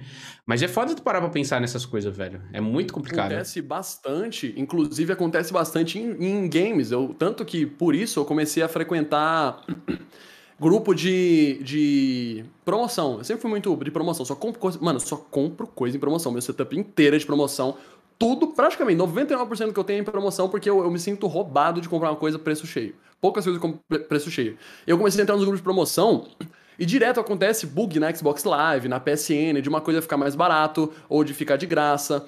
Tipo, é, se eu sou da filosofia que assim, se você tem a oportunidade, você tem que ir atrás. Se Sim. por acaso eles devolverem seu dinheiro, tranquilo, tá ligado? Não vamos reclamar, né? Foi um bug. Mas se eles não, não devolverem, se, se deu bem, tá ligado? E é só eles não roubarem seu dinheiro e não te darem nada. Aí estaria errado, né? Mas, Sim. tipo, no Xbox Live teve uma vez, cara, esse dia eu não lembro, eu não, eu não esqueço nunca mais, mano. Faz mais ou menos um ano e pouco, dois anos assim, que o Resident Evil tinha um pacote no Xbox, na Xbox Live, que estavam vendendo todos os Resident que tinham na live por tipo 16 reais. E eu tava doido para comprar, porque eu falei, como assim, mano? Todos? Tipo, Resident Evil 4 é o, é o 4? É o não, é o 5 remake, né? O remaster lá, o 6, é, o, o 1, o 0, o. Todos, tipo, todos, é absurdo. E aí eu falei, pô, quero comprar, só que eu tava se enganando na hora. No dia seguinte eu conseguia dinheiro. E eu falei, pô, não vai sair daí, tá ligado? Tipo, amanhã eu consigo comprar. Quando virou o dia seguinte, era bug mesmo. Tipo, deve ter ficado umas 5, 6 horas na live com esse bug. Dava pra ter comprado. Quem comprou ficou com o jogo. Eu tive que comprar no dia seguinte por 60 e poucos reais. Que ainda foi uma puta promoção, então não reclamei. Mas quem comprou por 16 se deu muito mais bem. Então, sempre tem essa dúvida. Será que é bug? Será que é promoção? Esses dias mesmo teve um jogo que ficou de graça. E a Xbox não tinha anunciado que ele ia ficar de graça, se não me engano. Eu acho que é o Tell Me Why. Eu, eu acho. Mas e... tá até de graça esse jogo no, na Microsoft é... Store. Isso, ele mesmo, ele mesmo. E daí não sabia se era bug ou não, e daí os grupos de promoção só compartilham. Falam, ó, oh, não sabemos se é bug, mas baixa aí, só clicar é lá que você resgata para você. Aí depois eles falaram que tava de graça mesmo e tudo, mas eu, eu frequento esse negócio porque eu quero, eu quero, mano. Eu gosto de pagar mais barato nas coisas, velho, muito bom. Falando nisso, eu preciso resgatar esse jogo aí que falam que é muito bom. Pretendo jogar em live. Falam que a história é muito legal. É, falaram que é triste, que é meio Life is Strange vibe, né? O Life is Strange, eu até joguei o primeiro capítulo e metade do segundo. Mas, cara, me deu uma preguiça. Eu, eu, eu, também, eu, eu também. Eu acho os puzzles do, do Life is Strange extremamente boring, assim, tá ligado? Eu já tentei assistir série no YouTube. Nem a série no YouTube eu consegui. Porque eu queria. Eu queria jogar o segundo jogo. E todo mundo fala muito bem. Todo mundo que jogou o Life is Strange fala, mano, trilha sonora, história, é muito foda, é tudo muito bom e tal. Só que eu tive vontade de jogar. Só que, cara, me deu um. Nossa, uma preguiça imensa. Ainda mais quando eu vi o vídeo do, do Zangado de Vale ou Não a Pena Jogar é um jogo de escolha. Só que ele fala, tipo assim, ah, é legal, você tem as suas escolhas e tal. Só que não influenciam em nada na história, tá ligado? Chega no final, só muda uma linha ou outra de diálogo. Então meio que tu joga o jogo, só que não. Não sei, eu posso estar tá falando merda que eu não joguei. Mano. Eu joguei no YouTube, o primeiro episódio, eu fiz uma live no YouTube, tipo, uma live só, jogando o primeiro episódio inteiro. Faz uns dois anos já, faz bastante tempo. E eu também não gostei muito, não. Tipo, não é ruim, sabe? É um jogo que, assim, se eu tiver na vibe, eu sou muito assim, mano. Eu sou muito, eu tenho que estar tá na vibe X Caraca, maluco, vai ficar pra sempre esse Luciano piscando, velho. Mas, ó, eu, eu sempre tenho isso. Por exemplo, Red Dead 2. Red Dead 2 é um jogo muito foda. Muito foda. Mas eu não consegui jogar ele é, de forma adequada, porque eu não tava na vibe. Mas eu, eu, eu me conheço e eu tenho certeza que se eu tivesse na vibe, é, na vibe do jogo, mano, esse ia ser, tipo, top obras-primas que eu joguei. Igual Fallout 4. Fallout 4 é meu jogo favorito. Mas se eu não tivesse na vibe quando eu fui jogar, tipo assim, eu falei assim, ah Tô, tô, na vibe jogar Fallout. Eu fui lá, experimentei e amei meu jogo favorito. Mas se eu não tivesse na vibe X aquele dia, eu acharia esse jogo uma bosta. Então talvez seja esse problema que eu tive com Life is Strange. Eu também não gostei muito, sabe? Não tenho vontade de voltar. Mas talvez um dia que eu tô numa vibe mais. É, jogar Life is Strange, eu vou lá e jogo, eu me divirto. Eu ouvi o final, então uhum. não sei se eu vou jogar, né? Mas eu vi o final, achei bonitinho. É, a sorte é que eu não, não tive. Eu não peguei, eu não vi final, não vi nada. Porque eu também tenho essa pira de, tipo, ah, se eu for jogar um dia e tal, beleza, eu, não, eu vou ter pelo menos um elemento surpresa ali, sabe? Você falou do Red Dead, cara. A Lari tava até assistindo essa semana o Alanzoca jogando na, na Twitch, que ele tá jogando, né? E, e assim, realmente, cara, oh, é um jogo que não é fácil. Assim, eu demorei uns dois meses pra zerar ele. E, e nessa época eu acho que eu só zerei. Eu zerei. Eu, eu, eu, só zerei nessa época porque eu não tava fazendo live. Era uma época que eu, tipo, eu tava lá em Portugal, tinha acabado de chegar lá praticamente. Aí no primeiro mês lá eu comprei um PlayStation 4 pra zerar todos os exclusivos da Sony que eu nunca tive oportunidade de jogar. O novo God of War. Eu o... lembro, eu lembro. Eu Lembra? live de The Last of Us 2, não foi nessa época? Não, isso daí foi um pouco depois. Isso daí foi um pouco depois. Mas ah, isso daí eu até depois. peguei um PS4 emprestado para fazer a live só. Mas enfim, aí eu zerei o Homem-Aranha, zerei esses jogos aí, tá? Os exclusivos mais top da, da PlayStation, todos os Uncharted também. Aí eu tava nessa vibe de só zerar a campanha, tava dando uma pausa de multiplayer, essas coisas assim. E a Lari me deu de Natal Red Dead Redemption. Cara, o que eu demorei para jogar aquele jogo não tá escrito, mas assim, é um dos melhores jogos que eu joguei na minha vida. Gráfico, velho. Que gráfico lindo. História, mano, perfeita. O epílogo é sensacional, ainda mais para quem jogou o primeiro jogo. Meu Deus do céu, eu recomendo Jogou. demais você jogar, velho. Então, o 1, eu, eu teve uma época que, se eu não me engano, ele deu de graça no Xbox 360 ou eu peguei numa promoção, não lembro exatamente. Mas eu joguei até a metade dele. Daí eu fiquei com preguiça. Mas era que eu tava nessa pegada de, de criar conteúdo de código pra internet. Então na minha cabeça, já tipo, ah. conteúdo já. Sim, é porque assim, eu crio, na verdade, eu crio conteúdo pra internet desde 2012, né? Meu primeiro upload no YouTube é, é 2011 ou 2012, se eu não me engano, mas meu primeiro vídeo comentado é em 2012. Então, só nos últimos dois anos aí, quase, que eu comecei a criar profissionalmente mesmo, né? Mas até então era tudo é, for fun. Eu esqueço você é velho, mano. Eu sou velho. Você tem quantos anos? Tem quantos anos? Vou fazer 20 agora, em julho, 14 eu de tenho julho. idade pra ser seu pai, tô zoando. Eu tenho. Caraca, mano. Eu tenho 26, não, velho. Eu sou seu. Não, brincadeira. É, inclu... Revelação, eu sou o pai do Nathan. Mas o Red, Dead, o Red Dead 1, mano, eu joguei lá atrás, porque assim, eu fui safado, mano. O que aconteceu? Vou contar minha história com o GTA, mano. Assim, como eu falei um pouco um tempo atrás, eu era, eu era criança M-Word. Eu era pessoa M-Word. Sempre fui meio bobão, sempre fui. Cara, teve um dia que, que aconteceu? Como é que eu conheci o GTA? Eu, eu comprava jogo de PS2, né? Era desbloqueado no PS2 e eu ia na feirinha comprar. Era aquele, aqueles no saquinho, tá ligado? Bonitinho. E aí eu sempre ia e comprava uns 3, 4, né? Porque era 10, 15 conto. Mano, eu nunca vou me acostumar com luz piscando. Nunca. Quem, ó, só Cada contextualizar aqui, assustar, que teve até uma hora que eu soltei um dor e medo nada, mas quem tá ouvindo esse podcast sem estar vendo, né, assistindo no YouTube e tal, é porque tem uma luz atrás do Natan que ela não para de piscar. Então, então se você não tá assistindo, é só pra você. Ele tá, ele, tá, ele tá com mau contato, alguma coisa do tipo. Mas, o que aconteceu? Eu fui comprar um jogo e eu encontrei um jogo do Batman, mano, na feirinha. Caraca, mano, jogo do Batman, eu gosto do Batman, né? Eu assisti os desenhos dos anos 90, tipo, eu, eu quando era criança, só via Homem-Aranha nos 90, Batman nos 90, que eu. umas séries animadas muito foda. E aí eu vi um jogo do Batman e falei, caraca, maluco, eu quero. Aí eu comprei. Cara, eu cheguei, eu lembro, eu lembro que foi na casa do meu avô que eu fui jogar, porque ele tinha PS2 também, e ele que me buscava do, do colégio, ele que me levava para comprar jogo também. Eu fui pra casa, pra casa dele e botei no PS2 dele. Quando eu abri, começou a tocar uma, música do GTA San Andreas. Eu fiquei, eita porra, o que, que é isso, mano? Eu era uma criança, né? Nem sabia o que era GTA. E eu, eita, mano, o que, que é isso? Que tem uma música de gangsta com os caras segurando arma aqui na loading screen. Que, o quê? Não é jogo do Batman, não? Aí eu entrei, daí teve a, a clássica intro do, do, GTA San Andreas, lá com ele no, no aeroporto e pá. E aí, uhum. só que aí ele era o Batman. Tipo, era, era a skin do Batman. E eu não tava entendendo porra nenhuma, mano. O que, que, que tá acontecendo aqui, velho? No fim das contas, agora que eu sei, né? Era um GTA San Andreas com mod, né? Tava sendo vendido lá com a capa do Batman para pegar as crianças, para as crianças comprar sem saber o que é, ou para quem também gosta de mod, pá, naquela, naquela época não era tão fácil acessível quanto é hoje. Sim. Mas acabou que eu achei que era o jogo do Batman e fui jogando. Daí, meu avô viu jogando e falou: O que, que é isso? Tá matando os caras aí? Eu era muito novo, tipo, devia ter uns 7, 8 anos. Ele não queria que eu jogasse, né? Minha família sempre foi muito certinha assim. E, mas eu continuei jogando em casa. Um belo dia, meu pai começou a mexer com uma coisa elétrica assim em casa, tá ligado? Fazia o barulho de uma serra elétrica. Alguma coisa que faz esse barulho bem alto. Bota na tomada. E eu tava jogando no meu quarto. Cara, ele começou, ele ligou o barulho, eu tava jogando GTA. Uhum. E por algum motivo, a cabeça na, na, do Natanzinho do passado achou que seria super legal, sabe, num, numa vizinhança cheia de gente, com vizinho, com gente na rua. Eu começar a gritar muito alto, fingindo como se esse barulho fosse uma serra elétrica me cortando vivo. E eu comecei a gritar, tipo, mano, olha, olha a cabeça. Meu Deus! E, e ele fazendo barulho, eu... Ah! Meu pai veio correndo, mano. O que, que é isso? O que, que tá acontecendo aí? Não, não, eu tava fingindo que você tava me cortando com uma serra elétrica. Um negócio assim. Eu, meu pai, meu pai ficou olhando. Assim, eu só imagino o que ele pensou, né? Quando, quando ele. Assim, eu. Eu não sou tão, tão certinho quanto ele, e eu, assim, já, mano, daria uma surra em mim mesmo no passado. Ele ficou olhando para mim, ele viu que eu tava jogando e falou: O que, que é isso? Eu falei: Ah, GTA, não sei o quê.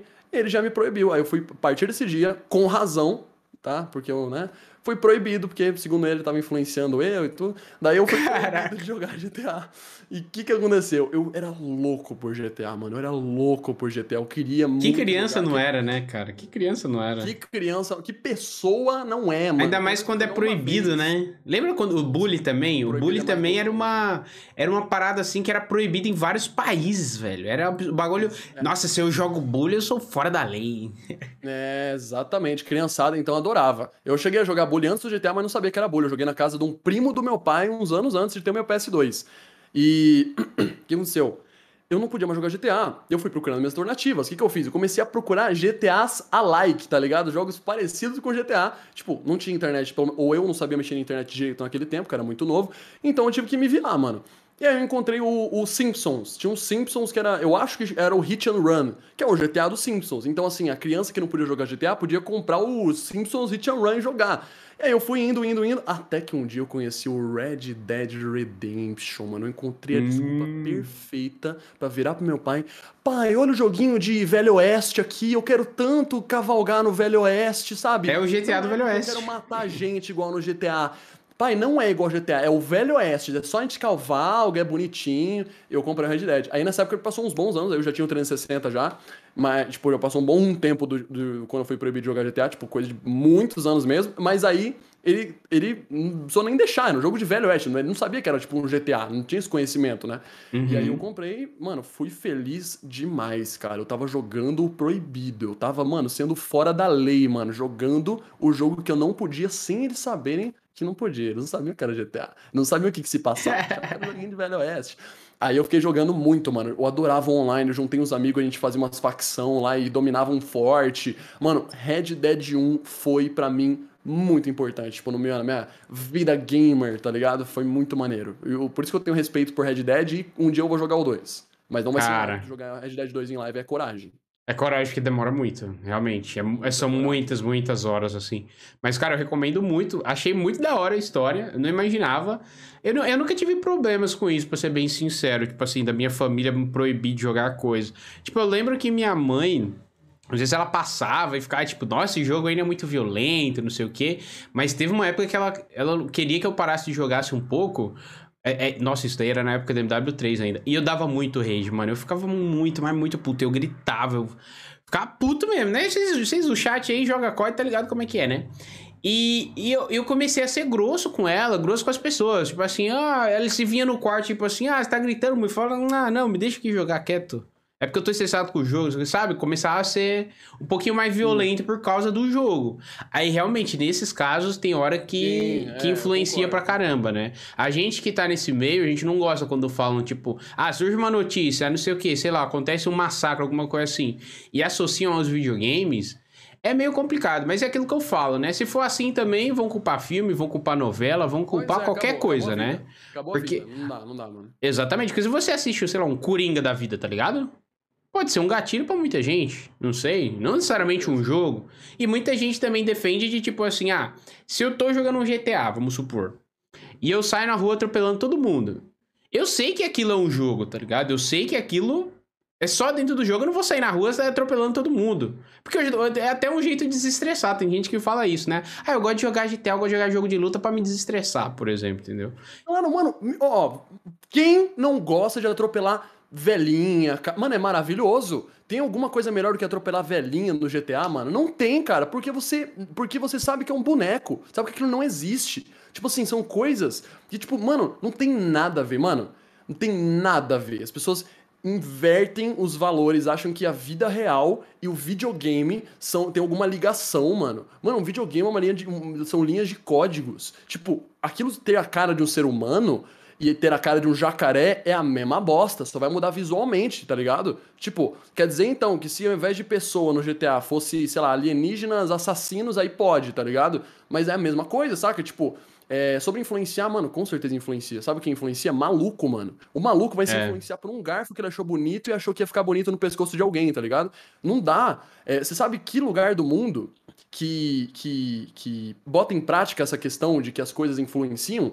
A China, que pega o Call of Duty Mobile e tira o zumbi e coloca cyborg porque acha que matar zumbi incentiva ou tem, aumenta a chance de você é, querer matar um ser humano. A, a China troca caveira, por exemplo, em skin de COD, por uns negócios brancos sem ser caveira, tipo um, um, alienígena ou uma coisa do tipo, por causa disso. É, e, é, você falar é, que influencia as pessoas, a sociedade de maneira geral, anda assim com, com censura e ditadura, mano. Tá ligado? É foda. Mas agora, você falar que ah, isso pode ser um gatilho para um maluco fazer alguma coisa? É claro que pode, mano. Qualquer coisa pode ser um gatilho para um maluco, porque ele é maluco. O problema é, maluco, é não, é, não é o conteúdo, né? Eu penso assim, pelo menos. Eu acho que tem que tomar cuidado, né? Tipo, a Record Sim. já fez umas matérias muito zoadas com isso, sabe? Tipo, Acho que, acho que os caras exageram, acabam criando uma narrativa ali que, tipo, acaba até influenciando a cabeça de mãe, sabe? Tipo, aí a mãe vai lá e proíbe o filho de jogar videogame,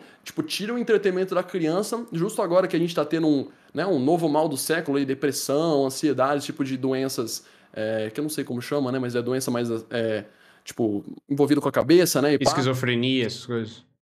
Não, tipo, eu digo, tipo, doença. É que eu não sei a, a, a denominação para tipo, tipo, depressão, ansiedade, esse tipo de doença, sabe? Mas esse tipo de uhum. coisa tá afetando as pessoas demais hoje em dia, mano. E, tipo, a, adolescentes, crianças. Então não é um momento de proibir alguém de ter seu entretenimento, né? De jogar seu joguinho, nem qualquer joguinho que seja, tipo.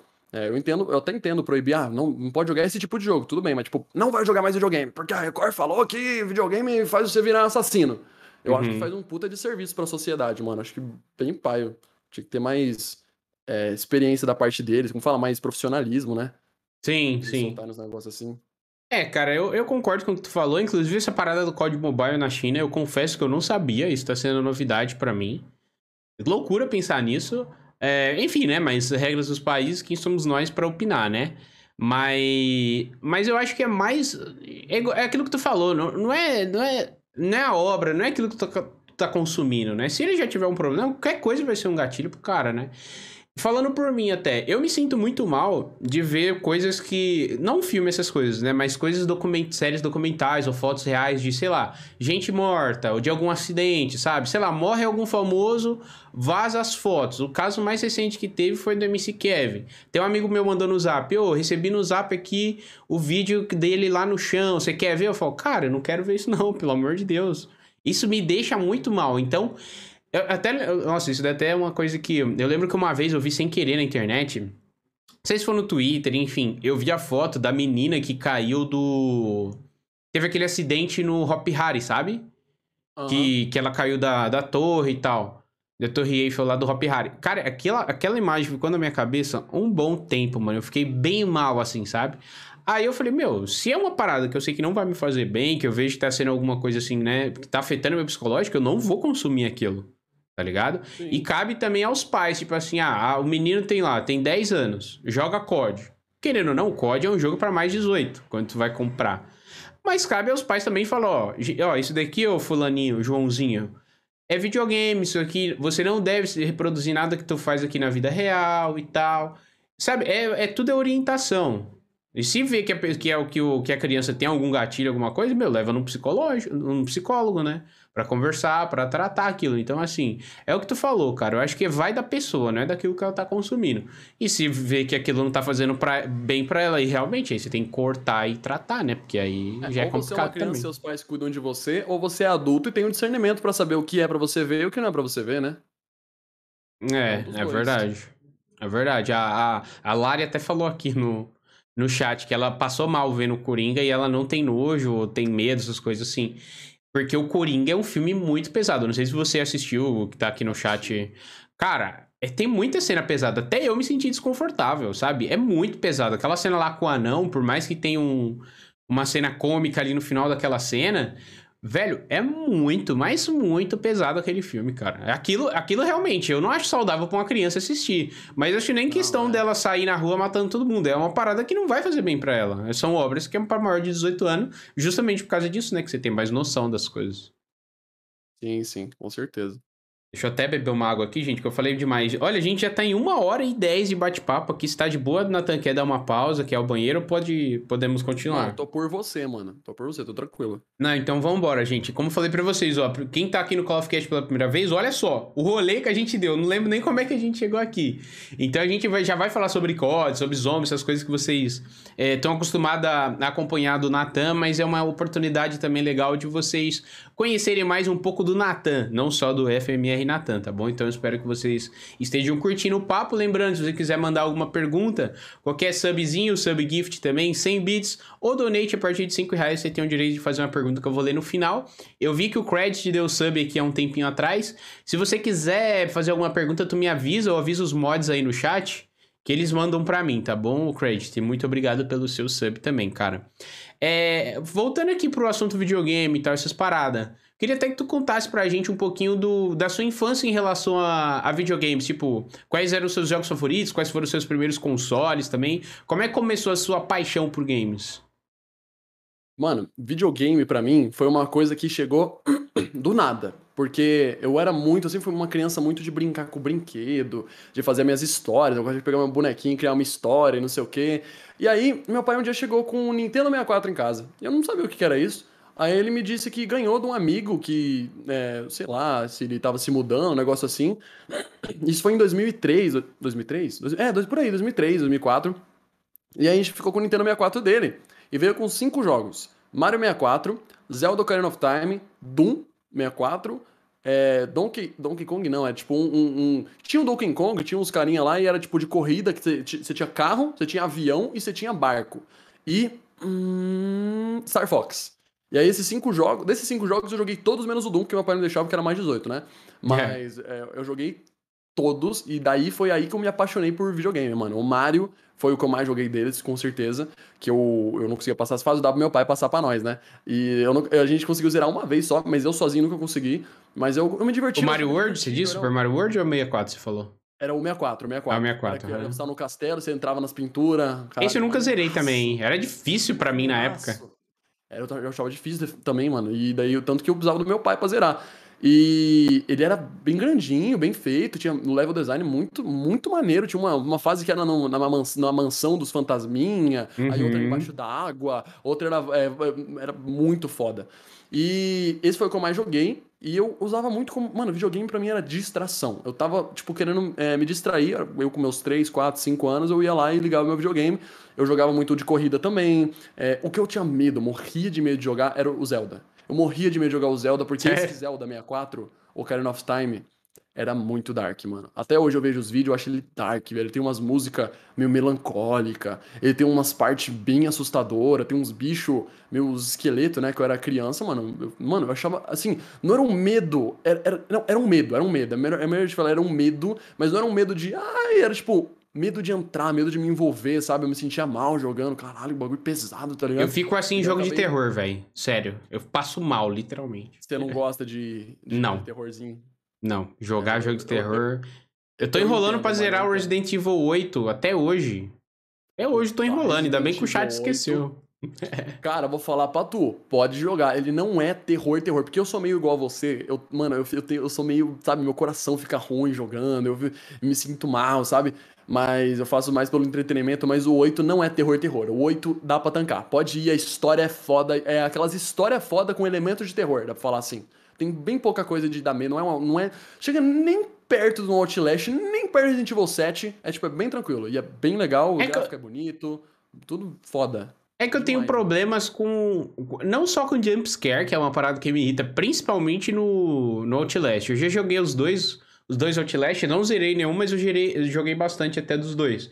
Só que me irrita no Outlast, por exemplo, o cara não ter uma arma, não ter, sei lá, vai caçar demônio e leva uma câmera, vai se lascar, uma câmera e uma lanterna, tá ligado? Não tenho nada para me defender. Só, só, só, pode correr, só pode correr. Exato. Aí começa aquela música de tan, tan, tan, tan, tan, aí eu, meu Deus, eu preciso correr, preciso correr, preciso me esconder e tal. E essa, essa é sensação que eu não gosto, tá ligado? Essa sensação que eu não curto. Entendo quem gosta, mas para mim o 8 tem bem pouco disso. O 8 dá, o 8 dá pra tancar. Inclusive no 8 você tem arma, mano. No 8, mano, você olha pro inimigo e fala assim: pô, vim, mano, eu já joguei Outlast, caralho. Você acha que eu tô com medo, mano? Eu tenho uma 12, velho. Daí você, mano, fica muito tranquilo, velho. Tipo, de verdade, o 8 é um jogão. Dá, dá pra tancar. O 7 não. O 7 é muito, muito foda, mas ele é muito assustador, mano. Esse eu não tancaria, eu acho. Ele é bem diferente. Pode crer. É, eles... eles falaram isso. Eles é, isso que eu ia falar agora. Menos assustador. É, tem muita gente que. Quem é fã mesmo da franquia e tal, teve gente que não gostou disso, né? Mas eu acho que. Eu achei legal por ser mais inclusivo mesmo. Tipo. E eu, e eu tenho, como eu tava falando, eu tenho um problema com a ambiência, sei lá, eu entro num lugar totalmente escuro. Eu fico tão imersivo naquilo que para mim sou eu que tô lá, tá ligado? Eu acho que eu não conseguiria jogar um, um jogo em VR de terror. Porque eu me sinto, sabe, sufocado, sei lá. Eu, eu mano, eu, eu mergulho no jogo. assim, mano. Eu mergulho no jogo, velho. Mas aí, continua a sua infância, vai lá. Deixa eu só fazer um adendo nessa parte que você falou de se envolver no jogo, que eu falei que eu sou assim também. Olha o nível que eu sou. Pode parecer super absurdo, mas eu juro que é verdade. Se eu pulo de um lugar alto no jogo, eu costumo sentir frio na barriga, mano. E eu odeio, porque é super desagradável. Eu sinto frio na barriga. Sabe quando você tem um frio na barriga de sair de um lugar alto, ou de uma montanha russa. Se eu pulo de um lugar alto no jogo, tipo, alto que demora para cair, sabe? Um personagem tá indo, caindo, caindo, caindo, eu começo a sentir frio na barriga, mano. É muito desagradável. Então, tipo, eu, eu, eu entro muito no jogo mesmo. Eu acho que tem a ver com a minha ansiedade. Eu tenho ansiedade. Ah, aliás, dá pra emendar isso com o bagulho da, da infância, né, mano? Eu sempre tive ansiedade, mas eu não sabia. Eu fui descobrir, tipo, recentemente, coisa de um ano atrás. Então, os jogos me ajudavam muito a lidar com isso. Porque no jogo, você tá, em, você tá dentro do jogo. Então toda a sua ansiedade eu sinto como se você conseguisse extravasar dentro do ambiente virtual. Quando você tá, por exemplo, ansioso e você tá aqui, pode começar a tremer. Tanto que eu tremo às vezes, as pessoas, eh, quer dizer, eu não costumo, não, as pessoas não costumam notar, porque eu escondo, né? Mas às vezes eu tremo de ansiedade. E é super desagradável, porque você, tipo, você não, eh, parece que tá com medo, tá ligado? Mas é, é involuntário. Sua cabeça tá normal, tipo, eu tô falando com você agora, eu posso começar a tremer aqui um pouquinho de, da, uhum. da ansiedade. Mas no videogame não. No videogame você tá dentro do jogo. A sua ansiedade parece que é transferida para lá. Eu sinto muito isso. Então acaba que eu fico bem mais tranquilo fisicamente quando eu tô jogando um jogo para, por exemplo, se eu tô numa situação de estresse, né, aconteceu alguma coisa recentemente, isso, eu, isso me ajuda muito a distrair. E aí na infância, eu comecei no, no 64, joguei muito Mario, né, joguei muito esses joguinhos que eu falei, os quatro, com exceção do Doom, né, e o, e o, Zelda, o Zelda que eu joguei bem pouquinho também. Aí o meu pai, é, depois de eu ter conversado com ele um tempo e tudo, que eu ouvi falar de um PS2, comprou um PS2 para mim. Aí foi aí que começou a minha vida gamer, vamos falar assim. Foi, foi 100% o PS2. Por quê? Ele comprou para mim o Ultimate Spider-Man. Foi o meu primeiro jogo do PS2. Foi o PS2 com o Ultimate Spider-Man original. E aí eu jogava Caraca. demais. Esse, esse é um dos meus jogos favoritos até hoje. E eu sempre fui muito fã do Homem-Aranha até hoje, pra caralho. Tipo, top coisas que eu mais gosto: Miranha, Naruto, zombies e sei lá, mano. Mulheres. É, Mas, tipo, eu comecei a jogar no PS2 o Miranha e eu me apaixonei por videogame, porque, o cara, isso aqui é um mundo inteiro de possibilidades de diversas formas. Você tem o Homem-Aranha, você tem outros jogos também. Eu jogava Bomba Pet na época, que inclusive eu fui descobrir não faz muito tempo que era um mod. Ele era um mod do FIFA ou do PES, não é? Sim, não, não é, um mod. Não FIFA, é um mod. É um, um mod do Winning Eleven que começou, na verdade. Olha que engraçado, mano. Eu lembro, quando eu jogava, eu jogava bastante Bomba Pet quando eu era criança, né? Quando eu era mais novo, eu não era muito, muito fã de futebol. Hoje em dia também eu tô meio off, tá ligado? Eu tô tipo, eu vou e volto, vou e volto. Por causa das prioridades, né? Tem coisas que eu acho que eu tô precisando dar mais prioridade, que eu falei, tipo, não tenho tempo nem de ver os animes e as coisas, eu tô meio deixando off, principalmente porque meu time tá uma bosta. Mas aí, tipo, é, eu jogava Bomba Pet e meu pai é São Paulino, né? Infelizmente. Mas aí. Homem de bom gosto. São Paulo ele pegava o São Paulo direto, né? E o que acontecia? Na torcida, os caras gritavam: Rogério, puta que pariu, é o melhor goleiro do Brasil. E eu ouvia isso direto, mano, e eu não sabia o que, que, que era. Eu ficava: Papai, por que, que eles estão gritando, papai? E eles: Ô oh, filho, eles estão falando ponte que partiu, filho. E tipo, eu aceitei totalmente, mas eu achava estranho. Eu não tô ouvindo ponte que partiu, mas beleza. Aí quando eu cresci, sabe quando você, tipo, tá fazendo uma coisa, do nada vem uma coisa do, do, passado e você liga os pontos e caralho, mano, era puta que pariu, ele não queria falar pra mim. E daí foi nessa época mesmo, eu comecei a jogar o Bomba Pet também, depois de ter jogado o Miranha, né? O Miranha foi o primeiro, joguei bastante. Eu comecei a jogar Bomba Pet, que tipo, acho que foi a primeira leva de jogo para mim foi heróis e futebol que eu comecei a entrar mais a fundo. Aí eu comecei a jogar Crash, que eu sou muito fã do Crash, infelizmente. Eu também. Pisaram em cima do personagem nos últimos 10 anos. Tipo assim. Pera, pera lá, tem que te corrigir, porque eles estão correndo atrás agora. Porque o remaster agora, dos três primeiros jogos e Saiu o 4 né? também. É. Não, pera, ainda, ainda não tá mais na Activision? Não saiu Não, não, não. Tá, ainda tá. Tanto que eu vi agora recentemente que a Activision comprou o estúdio, teve uma parada assim, não e a galera do estúdio. Dog, né? Era da Naughty Dog, não era? Eu acho que é isso mesmo. Saiu da Naughty Dog, exatamente. É, isso, é isso, isso mesmo. Isso, a Activision comprou. É, mas, não, é, pode concluir seu raciocínio, desculpa. Não, que, o, que eu ia falar que o, o, o, Crash tá sendo. Foi meio injustiçado nos últimos anos. Tipo, agora eles estão correndo atrás, é 100% verdade. Amém, obrigado. Mas, cara, o período ali, Crash Bandicoot, até mais ou menos ali o Crash of the Titans lá, o, o, e o Mind Over Mutant, que é os últimos que eu lembro que eram de qualidade, ou talvez até os últimos que lançaram, uhum. É, tava um período bem legal, mano. Porra, foi os Bandicoot, aí teve o Tag Team Racing, teve o Nitro Kart, teve o Twin Sanity, que é o meu favorito, disparadaço. O Twin Sanity é muito foda. Que eles, tipo, eles pegaram o Crash e transformaram num jogo de, de, de lore, tá ligado? Num jogo de história. E eu achei super maneiro.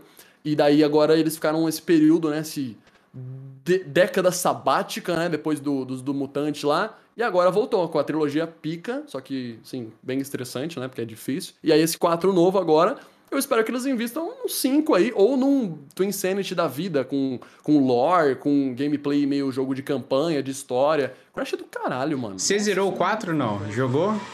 Não, não joguei. O, é, é It's About Time, né? Então, eu comecei é. a jogar em live. Na verdade, eu tô quase zerando em live. Eu tava jogando minhas lives da manhã e tava super divertido, porque é, teve umas semanas aí que eu fiz uns dias live de manhã e tal. E eu queria uma parada mais relax, sabe? Eu falei, ah, não vou ficar jogando COD, Warzone, essas paradas. Eu falei, ah, vou zerar o novo Crash. E, cara, é muito, muito bom o novo Crash. Eles colocaram umas mecânicas novas, uns poderes novos. Eu até achei que aquilo ia ser meio paia, mas não. Tipo assim, você vai avançando nos mundos e cada mundo você libera um poder novo. Mas não um poder que você vai usar só naquele mundo, aí você vai pro próximo usa aquele poder. Não é aquilo que você vai abrindo novos poderes para você usar em todas as fases. Tem umas paradas que é só trechos específicos de fases independente do mundo, sabe? Claro, tem a introdução daquele poder naquele mundo e tal. Aí, sei lá, tem um poder de você deixar o tempo mais lento. Aí certas partes daquela fase você vai usar. Aí mais para frente, naquela mesma fase, você vai usar outro poder. Não é que você você vai ser obrigado a usar até o não fim é do jogo. Hora. Isso, não fica repetitivo. E eu tô achando muito, muito legal, velho. Aproveita, assim, quem gosta da trilogia original, a do PlayStation 1. Cara, é, é, é literalmente um Crash 4. É uma, é uma continuação muito, muito boa. Muito boa. Então eu recomendo para você ir pro chat jogar, porque é muito da hora, velho. Sério. Bom saber, Muito mano. Bom saber que eles estão investindo de volta numa franquia foda. Vacilo terem abandonado 10 anos. Vacilo. Era para, Na verdade, eles, eles. É o que tu falou, eles não aproveitaram bem. Porque era para ser o mascote da Sony. O que o Mario é pra Nintendo, eu acho que o Crash deveria ser pra, pra Sony, tá ligado? Pra PlayStation. Os caras viajaram, maluco. Os caras abandonaram um negócio que era muito hype, cara. Crash, maluco. Crash é Crash, cara. Mano, você viu quantos jogos, num curto período de tempo, coisa de 10 anos, tiveram, mano, 20 jogos, 15 jogos naquele tempo atrás. De Sim. tudo quanto é tipo de corrida. Mais de um de corrida. Foi os três de corrida, mais ou menos. Sim. É, teve um de corrida que era muito foda, que era, era intercalado corrida com gameplay. Eu acho que era o Tag Team Racing, mano. Era, era muito, muito maneiro, bom velho. mesmo, que você era podia andar com carrinho, foda. escolher os lugares que você ia e tal. Uhum. Inclusive, tem um remaster desse daí, que eu não joguei ainda, mas eles lançaram essa versão remasterizada até. Eu não sei então, se você sabe. Um que eles remasterizaram. Eu acho que eles remasterizaram o outro que é super foda também, que você não sai do carro. Que ah, tá. Então é isso que eu tô falando. Uhum. Eu acho que é esse. É Mas, isso que eu tô falando. Esse também é, esse é muito pica também. Eu, zerei ele. É o que você tem umas, um, um, um, bicho alienígena, né? Que ele, que ele tá fazendo os desafios com o carro, se eu não me engano, com, com uhum. as corridas. Tem que ir achando chave para liberar o novo mundo e é, tal, paradas mesmo, assim. Esse mesmo, esse mesmo. E, o, e daí esse outro, que eu acho, eu não lembro se é o Nitro Kart, se é o Tag Team Racing, mas é um que você pode sair do seu carro. Tipo, você tá dirigindo, aí você pode sair e tem um parque de diversão que você anda pelo parque de diversão. Aí depois, é, tipo, jogar Crash, igual jogar o, o Bandicoot mesmo, os outros. Aí você pode voltar pro carro e ir pras corridas. Então ele é dois jogos em um. É que da hora. Pica, velho. E as cutscenes é nível do Twin Insanity. Você conhece o Crash Twin Insanity? Cara, eu, por nome eu não lembro, porque eu lembro que eu joguei uns no Play 2 e tal, mas era aqueles Titan, não sei o que. Esses aí que era mundo semi-aberto, eu acho, não lembro. E que você montava no Titan e tal. Esse eu até gostava um pouco, mas eu gostava mais dos de plataforma, eu, eu confesso. Cara, você precisa dar uma olhadinha no Twin Sanity depois, só para confirmar se você já jogou, porque, cara, é tipo assim, é, é, insanamente bom. Tipo, até pros tempos de hoje, ele é da época do PS2, mas assim, o gráfico é bonito até hoje. Tem emulador no PC para você jogar, inclusive, que o gráfico é melhor ainda, né? Fica em 1080, é maravilhoso. Sim. Tem boss fight, é muito foda. Tem, tem física, tipo, você pode rolar as bolas, as, tipo, bola de praia, bo bola de puzzle. Mano, é muito pica. Tipo, você joga com o Cortex, que é o, o de o cabeção amarelo. Você joga com a Nina, que é a irmã dele ou prima dele. Você joga com. Você, as boss fights são insanas. Mano, assim, de verdade. 10 barra 10. Até hoje é um dos meus jogos favoritos, sem dúvida. Que da hora, que da hora. Eu curto muito também, velho. Você, um que não jogavam bastante, que era do Crash também, que eu sempre falo assim, mas pouca gente lembra, é o Crash Bash. Você chegou a jogar o Crash Bash, não? Crash Bash, hum, por nome assim, eu não lembro, não. Lembra, você teve o 64, lembra o Mario Party? Sim, sim. É igualzinho, é igualzinho é igualzinho o Mario Party, só que do, do Crash. Tipo assim, você tem a, as fases e tal, tem os minigames. É um jogo do Crash só de minigames, velho. E era muito divertido, era muito da hora, mano. Sério, esse é um jogo que eu recomendo muito também. Recomendo, velho. Cara, eu acho que não. O Crash Bash, se eu não me engano, ele lançou pro PlayStation 1, mas eu acho que não teve um remake, não. Eu, quase certeza que não. Google. Tem uma arte que fizeram um fã fez para como se fosse remaster, tá ligado? Ah, sim. Então, mas era muito divertido, cara. Era muito divertido. Lembra também o. Até que a gente joga mais hoje em dia, o que é o. Putz, até o, o Pummel Party. É aquela mesma, mesma pegada do Pummel Party. É muito, muito legal. Hoje em dia eu não sei como é que é, mas na época, cara, eu me divertia demais, demais, demais. Era muito bacana mesmo, velho. O... Outra coisa que eu queria te perguntar, mano, saindo um pouco dos jogos antigos e videogames e tal, é como é que tá sendo criar conteúdo de zombies, já que Cold War não trouxe um novo mapa nessa season, apesar de estarem investindo, investindo bastante no modo epidemia e tal.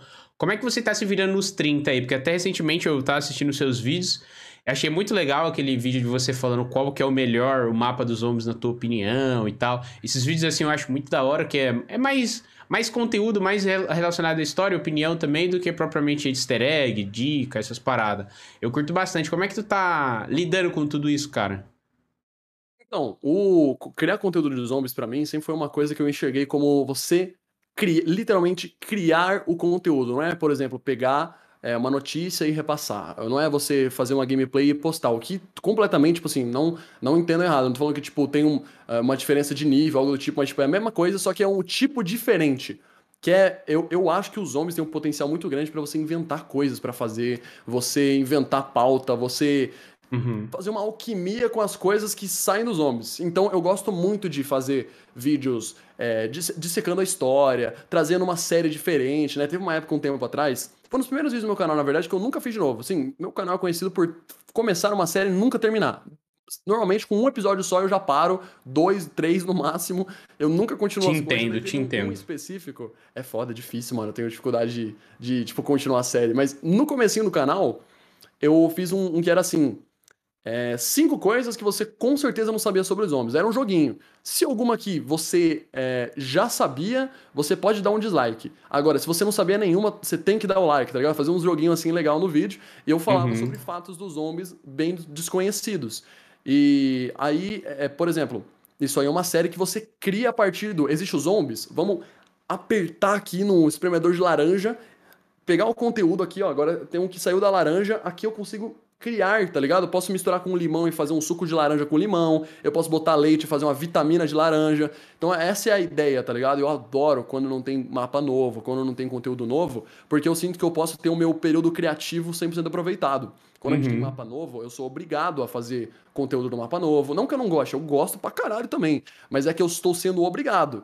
Que nem fazer tarefa da escola. Quando eu chegava em casa e tava afim de fazer, puta, adorava. Agora, quando eu chegava em casa e tava querendo descansar e minha mãe obrigava a fazer, puta, que bosta, tá ligado? Tipo. Sim. Ou até eu queria fazer, mas alguém fala assim, não, vai fazer agora. Daí tira um pouco do tesão de fazer, tá ligado? Mas, tipo, zombies têm um potencial enorme, mano. Principalmente quando você tem muitos pontos de referências, né? Porque eu, eu tenho muito, muita inspiração em muita gente, cara. As pessoas que eu me inspiro não costumam ser dos zombies. O que me permite poder aproveitar parte do conteúdo de cada uma delas pra sintetizar o que vai ser meu.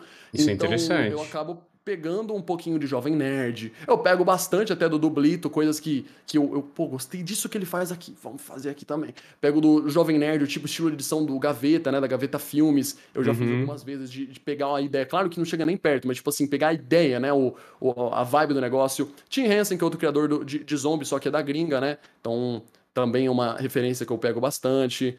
É... Os canais, né? O Minha Memória é uma bosta, tipo, 100% bosta, mas eu não vou lembrar de todo mundo agora, se eu lembrar eu até falo depois, mas eu adoro pegar referências de canais que não são de zombies, até porque, se- sei lá, por exemplo, mesmo que seja um gringo, né, eu pegar e fazer exatamente igual ele, né, ah, pegar e só traduzir e fazer igual é paia, né, então Uhum. eu sinto mais legal. Por exemplo, agora eu tô com um projeto que eu tô pegando muito inspiração, um canal do, do Alan Zoca, vamos falar qual, um dos canais dele lá, e eu tô pegando um- um- bastante inspiração dele. E eu sinto que vai ficar, vai ficar legal. Então eu gosto de criar conteúdo nos zombies, adaptando coisas que eu gostei em conteúdos diferentes que eu já assisti. Então eu sintetizo uma coisa minha a partir de coisas que os outros fizeram, mas claro, também com a, a minha parte, né? Como se eu enxergasse, pô, isso aqui eu gostei. Ah, isso que eu gostei também. Isso aqui, sendo que cada um é um, Uhum. um lugar diferente. E eu falo, poxa, eu, eu sinto que eu consigo traduzir isso para a linguagem dos zombies. Eu sinto que os zombies têm um potencial pra isso. E eu acho que o potencial dos zombies é infinito, mano. Não é à toa que tem o que o que o maior canal de zombies lá da gringa tem 5 milhões, mano. É o Noah. É, o, o, o- tipo assim, canais, tem vários canais de zombies com um milhão lá. Tem o Mr. Lexify, tem o Raffle Waffles. Acho que o Raffle Waffles tá com um milhão já. Tem, mano, tipo assim, zombies na gringa é um bagulho maior que o multiplayer aqui no Brasil. Tipo assim, é insano, mano. É muito Caraca. grande. Então o potencial tá lá. Inclusive o Brasil é, é, é, é, é 100%. O que dá certo na gringa costuma dar certo no Brasil. Então, por isso que eu recomendo você que sabe inglês, você que manja das coisas, viu uma coisa lá e você gosta, puta, eu queria ver um negocinho no Brasil. Se não tem e você quer- tá afim, cria, mano. Por que não, tá ligado? Uhum. Você tá agregando pro pessoal que não sabe inglês. Você tá agregando pra pessoas que, é, tipo assim, você vai criar um conteúdo novo. Não, é, é muito difícil você copiar alguém 100%. Eu, talvez até impossível. Então, você está re- recriando é, um conteúdo que tem lá, lá fora, principalmente se você botar coisas suas no meio, você tá criando algo novo pra galera aqui poder assistir. Uhum. Então, é, é ma- maneiro, mano. Eu gosto muito de criar conteúdo de zombies. Não, não sinto que, que eu falta pra mim, tá ligado? Alguma coisa do tipo mapa novo, um modo novo. Eu não sinto essa falta, de verdade. Gosto bastante quando não tem, inclusive. Interessante, cara. Interessante tu, tu falar tudo isso. Ainda mais é comparar com, com a gringa aqui e tal. E é que tu, tu falou, tu não tira leite de pedra, né? Tu pega os ingredientes e faz outras, outras coisas. E até em criação de conteúdo, velho, referência é tudo. Literalmente tudo, né? É, tem aquela também, né? Nada se cria, tudo se copia, mas é, é o que tu falou. Às vezes você vê alguma coisa legal, sei lá, na live de alguém, no vídeo de alguém que tu vai trazer pro teu, tu pode trazer uma versão melhorada, alguma coisa, né, pra, pro- adaptada pro seu conteúdo. Igual tu falou, às vezes você pode estar assistindo, sei lá, um vídeo de FIFA e você consegue tirar aquela ideia e trazer pros zombies, por exemplo, né? Isso daí Exato, é tipo, muito eu- foda. Eu, acho isso maneiro, mano. Eu acho isso maneiro porque você traz novas ideias. Porque quando você pega de outra, outro meio. Porque assim, por exemplo, se eu pegasse, sei lá, é, alguma coisa que já tem do meu meio e fazer igual, eu tô, tipo assim, aí é meio copiando, tá ligado? Agora, se eu tô pegando um bagulho do Adolfo, tá ligado? Eu adoro que o Adolfo faz o pack opening do FIFA e ele faz de um jeito X, que ele bota uma, uma música de tal jeito pra tal momento. Eu falo, porra, Gubblegum dos Zombies também é opening, mano, tá ligado? Os caras Uhum. gostam de zombies. Podia haver um Gubblegum opening, tá ligado? Vamos lá. É, eu vejo o Jovem Nerd fazendo é, o, nerd, o Nerd Player lá.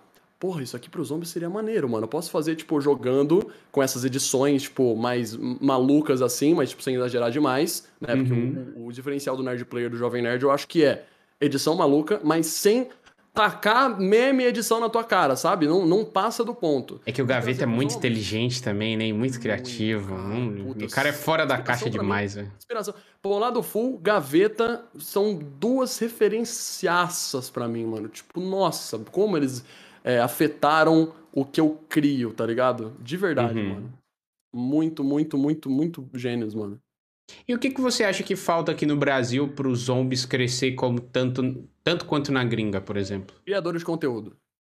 Criadores de conteúdo, na minha opinião, estão faltando aqui. Porque eu tenho a visão de que hoje em dia as coisas foram criadas agora a se desenvolverem com criação de conteúdo. Porque se você tem um jogo, você. Por ter essas plataformas de YouTube, Twitch, você quer que alguém pegue aquilo e faça conteúdo com aquilo. Vai espalhar a palavra, entendeu? E eu acho que uhum. o Brasil sofre muito de carência de criador de conteúdo de zombies. De gente fazendo coisas diferentes, de gente fazendo. É, trazendo conteúdo. Por exemplo, o professor. Tem um cara que é um, tá fazendo vídeo agora pegando Intel. Ele pega Intel, ele conta histórias zombies, mas através das Intels dos zombies do Cold War, que são tipo coisas que você pega no mapa que contam a história. E ele é o professor AMD. Esse cara é muito brabo, mano. Não tinha ninguém no Brasil fazendo isso. Ele enxergou, ele gosta disso e, porra, por que não? E ele foi lá e fez com expertise, mano.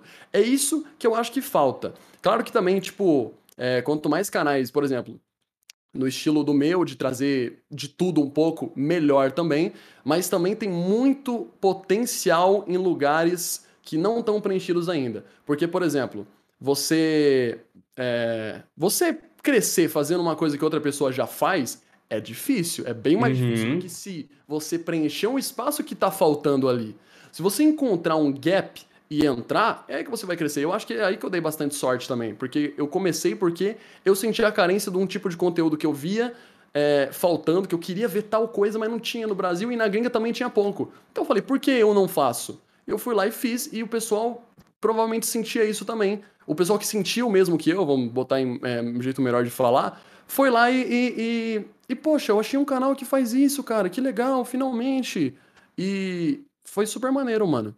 Então, eu, eu acho que falta criador de conteúdo. Eu sempre digo pra galera, cara, se você gosta de zombies e você quer fazer isso, porque assim, é 100% por diversão, mano. É, se você.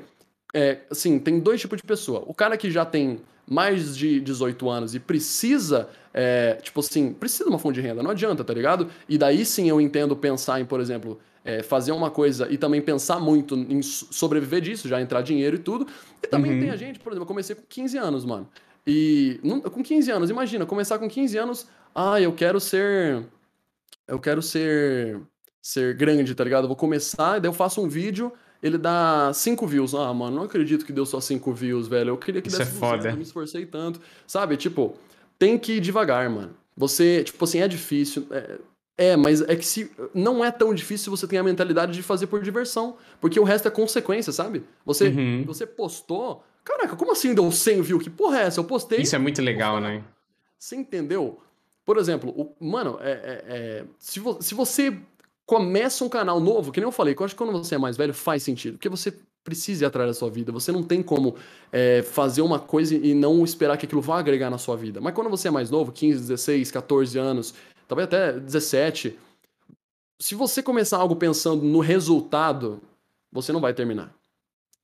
É verdade. O resultado, esse resultado é consequência, cara. Então, daí o que acontece? É, sobre voltando ao bagulho dos criadores de conteúdo, eu acho que podia aparecer uma galera aí fazendo coisas. E o que eu tava falando, por que, que eu puxei esse gancho aí? Faz se você gosta. Às vezes eu, eu me perguntam aí, pô, Natan, é, eu faço live, mas não aparece ninguém. Eu faço vídeo, mas ninguém vem, tá ligado? Me dá umas dicas. E eu, tipo, eu sinceramente falo assim, cara, eu acho melhor você fazer meio que, sabe, por diversão. E se vier alguém, legal. Tipo, não tem nada de errado você aplicar uns jeitos para vir mais gente também. Maravilhoso. Mas Sim. você, sabe, tipo, pedir dica assim, é, de, de, por causa de número de pessoas, tá ligado? De como faz para ter é, mais gente, tudo, tudo bem, mas, tipo, focar só nisso, você não vai conseguir ir pra frente, você vai ficar desanimado, sabe? Uhum. Então, eu concordo contigo. Eu acho que faltam criadores querendo entrar no bagulho é, pra se divertir. É que, na verdade, é muito difícil pedir isso para alguém hoje em dia, porque ficou tão negócio, né? YouTube, Twitch, é muito difícil competir, sabe? É verdade, é, que, muita opção, né? Fortnite agora compete com os caras que estão grandes, né? Como você faz as pessoas virem no seu canal, ao invés do canal do cara. Ou, ao invés não, né? Porque, tipo, dá pra ver todos, mas é que, querendo ou não, tem uma certa. Eu só posso ver, sei lá, 10 vídeos por dia. Se tem 20 canais, esses outros 10 que eu não vou ver vão estar, tá, né, na teoria, não conseguindo as, a minha visualização, entendeu? Sim. Então você tem que ter um diferencial. E o diferencial normalmente vem naturalmente quando você gosta do que está fazendo. Normalmente, não sempre, mas normalmente o diferencial vem naturalmente. Eu, eu tenho. Eu sempre tive uma, uma dificuldade muito grande em relação a isso. Isso é uma parada meio. É bem difícil, né? Para quem quer começar ou para quem já começou também a criar conteúdo pra internet. É porque, assim, se você parar pra pensar, a profissão.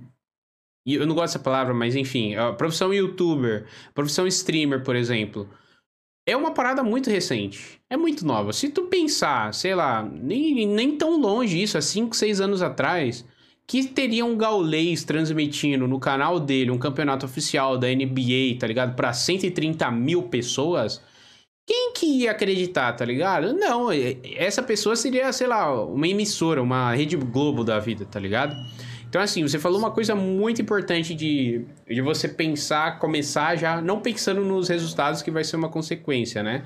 Mas começar aquilo pelo, pelo tesão. Até trazendo pelo meu, pro meu mundo recentemente, né? É, do, do, Call of Cash e tal. A gente tá até conversando sobre isso no Zap e tal, que as coisas estão fluindo, estão dando certo. O canal de cortes do Call of Cash tá indo super bem e tal. Mas foi uma coisa muito do nada, assim. Tipo, eu criei o canal de cortes Cara, tinha ali 50 visualizações, 100, às vezes os melhores vídeos batiam assim 300 e tal, ou até mesmo nem só os cortes, episódios completos. Cara, foi um vídeo que o YouTube recomendou, um assim, do nada, um vídeo que eu tinha postado há muito tempo depois, deu um boom. Eu falei, mas o que que tá acontecendo? Aí eu aproveitei o gancho, aí eu comecei a postar mais, comecei a postar mais, comecei a postar mais. Aí beleza, abaixou, esfriou, é normal, tem picos, né? Por isso que você tem que se apegar à média e não em picos. Isso é uma coisa que eu, que eu aprendi com o Danilo Benetti, eu já vou falar deles para você já já, que é muito importante para criação de conteúdo, é uma dica muito legal. E então assim, as coisas acontecem, velho. O bagulho é paciência, persistência e trabalhar bastante, não tem jeito, tá? Eu sempre tive uma parada comigo também de tipo, pô, eu não sou, eu não sou um cara que joga bem, eu não sou um cara engraçado. Sei lá, eu sou só um cara que gosta muito de produzir conteúdo pra internet relacionado a games, por exemplo. Qual que vai ser o meu diferencial? Isso é uma parada que sempre, sempre, sempre pegou na minha cabeça. Aí que me veio a ideia de criar o Call of Cast, entendeu? O podcast era o meu diferencial. Isso eu sempre tive na minha cabeça. Eu criei no final de 2019. falei assim: ah, vai ser legal se a galera conhecer o meu podcast, vai gostar de mim, vai gostar do meu conteúdo e vai assistir minha live, entendeu? Então, assim, olha o tempo. Que, olha o tempo depois que eu tô conseguindo ter um retorno financeiro e de pessoas em relação ao meu trabalho, sabe? Cara, e vou falar que você acertou em cheio, mano. Tipo, eu fiquei fã do Call of Cast assim que eu vi, mano. Que eu falei no começo aqui, de verdade. Eu e você nem me conhecia, né? Você ter me chamado. Não Isso é é interessante. Eu, eu vi a tua página do Twitter, né? Porque eu acho que o do Blitz do RT. Eu achei a identidade visual do caralho. Eu achei a ideia do caralho. Os, a ideia dos convidados e tudo, a musiquinha. Mano, eu achei foda e eu virei, virei fã. Daí, por acaso, você me seguiu de volta e me chamou. Foi, tipo, completamente por acaso. Não foi, foi o contrário, tá ligado? Eu gostei primeiro. Aí, do nada, você me chamou. Caralho, que da hora, maluco. E eu senti que você também tá preenchendo um puta vácuo que tava na comunidade de COD, porque apesar do podcast não ser sobre COD, ele, uhum. ele engloba a comunidade de COD Sim, bastante. principalmente, né? E, então é o meu tá nicho, né? Não tem como fugir disso. Assim, se eu tô preenchendo um espaço assim na comunidade de COD, né, que é os zombies, você tá preenchendo isso aqui, mano. Você tá trazendo gente de, do COD, do Warzone, do multiplayer, dos zombies, de tudo. Você pode expandir para outros meios que não só COD. Você trouxe é, é, convidados que não são envolvidos com COD hoje em dia, que já foram ou que nunca nem foram envolvidos. Então, você está criando um lugar o que eu sinto é que isso aqui pode ser o, o, um flow da comunidade de COD. Você lembra a época que o flow tava, era o único e tava no hype sim, tipo assim, todo mundo criando Flow. Mais ou menos na época que o, que, que o Ninex, aquela rapaziada começou a ir no Flow, era a época que, tipo assim, todo mundo tava desesperado pra ir no Flow, todo mundo queria ir no Flow, todo sim. mundo, tipo, tinha mais de 100k, 200k, tava, mano, nossa, tomara que me chamem pro Flow. Agora surgiu mais, então tá menos hype, mas ainda é hype, claro. Mas tá bem menos do que naquela época. Naquela época era tipo um absurdo, era um estouro máximo que você tinha era ir pro Flow, naquele período de tempo. Eu acho que o Call of Cast tem boa chance de ser o Flow Flow 2. O flow dos games? Quem sabe, né? Eu, Eu, eu, assim, o Flow é uma inspiração no sentido de ser um papo de bar, assim, sabe? A gente pode falar merda, eu sei, eu evito, né? Tentar falar merda, vai. Por mais que, que eu fale sobre tudo aqui com os convidados, eu tento manter uma certa linha ali, né? Às vezes, quando eu vejo que a gente tá, tá saindo demais do assunto, eu puxo um pouco tal. Por mais que eu goste dessas viajadas, igual, cara, há uma meia, 40 minutos atrás a gente tava falando de Casas Bahia, agora a gente tá falando de produção do conteúdo, sabe? Olha o rolê que a gente deu para chegar aqui, sabe? Eu, eu gosto muito eu de. Quero deixar só um disclaimer rapidinho, que eu quis Claro. com, com, com o flow dos game, com o flow dos games, não, com a, tipo o flow da comunidade de código, não quer dizer que você tá é, pegando o flow de referência. Você começou na época que o flow não era nem hypado, tá ligado? Você começou tipo numa, você começou, você não olhou pro flow e falou: "Ah, tá dando certo, vou fazer". É, tá não tem nada de o- errado. Mas você começou antes, mano. Eu tô querendo dizer que tipo assim, o que o flow estourou, eu acho que o Calculash pode estourar na sua devidas proporções, né? Que o Flow pega Sim. tudo. O Flow, tipo assim, pode Isso. chamar o Elon Musk, pode chamar o blusão, tá ligado? Então, tipo, Sim.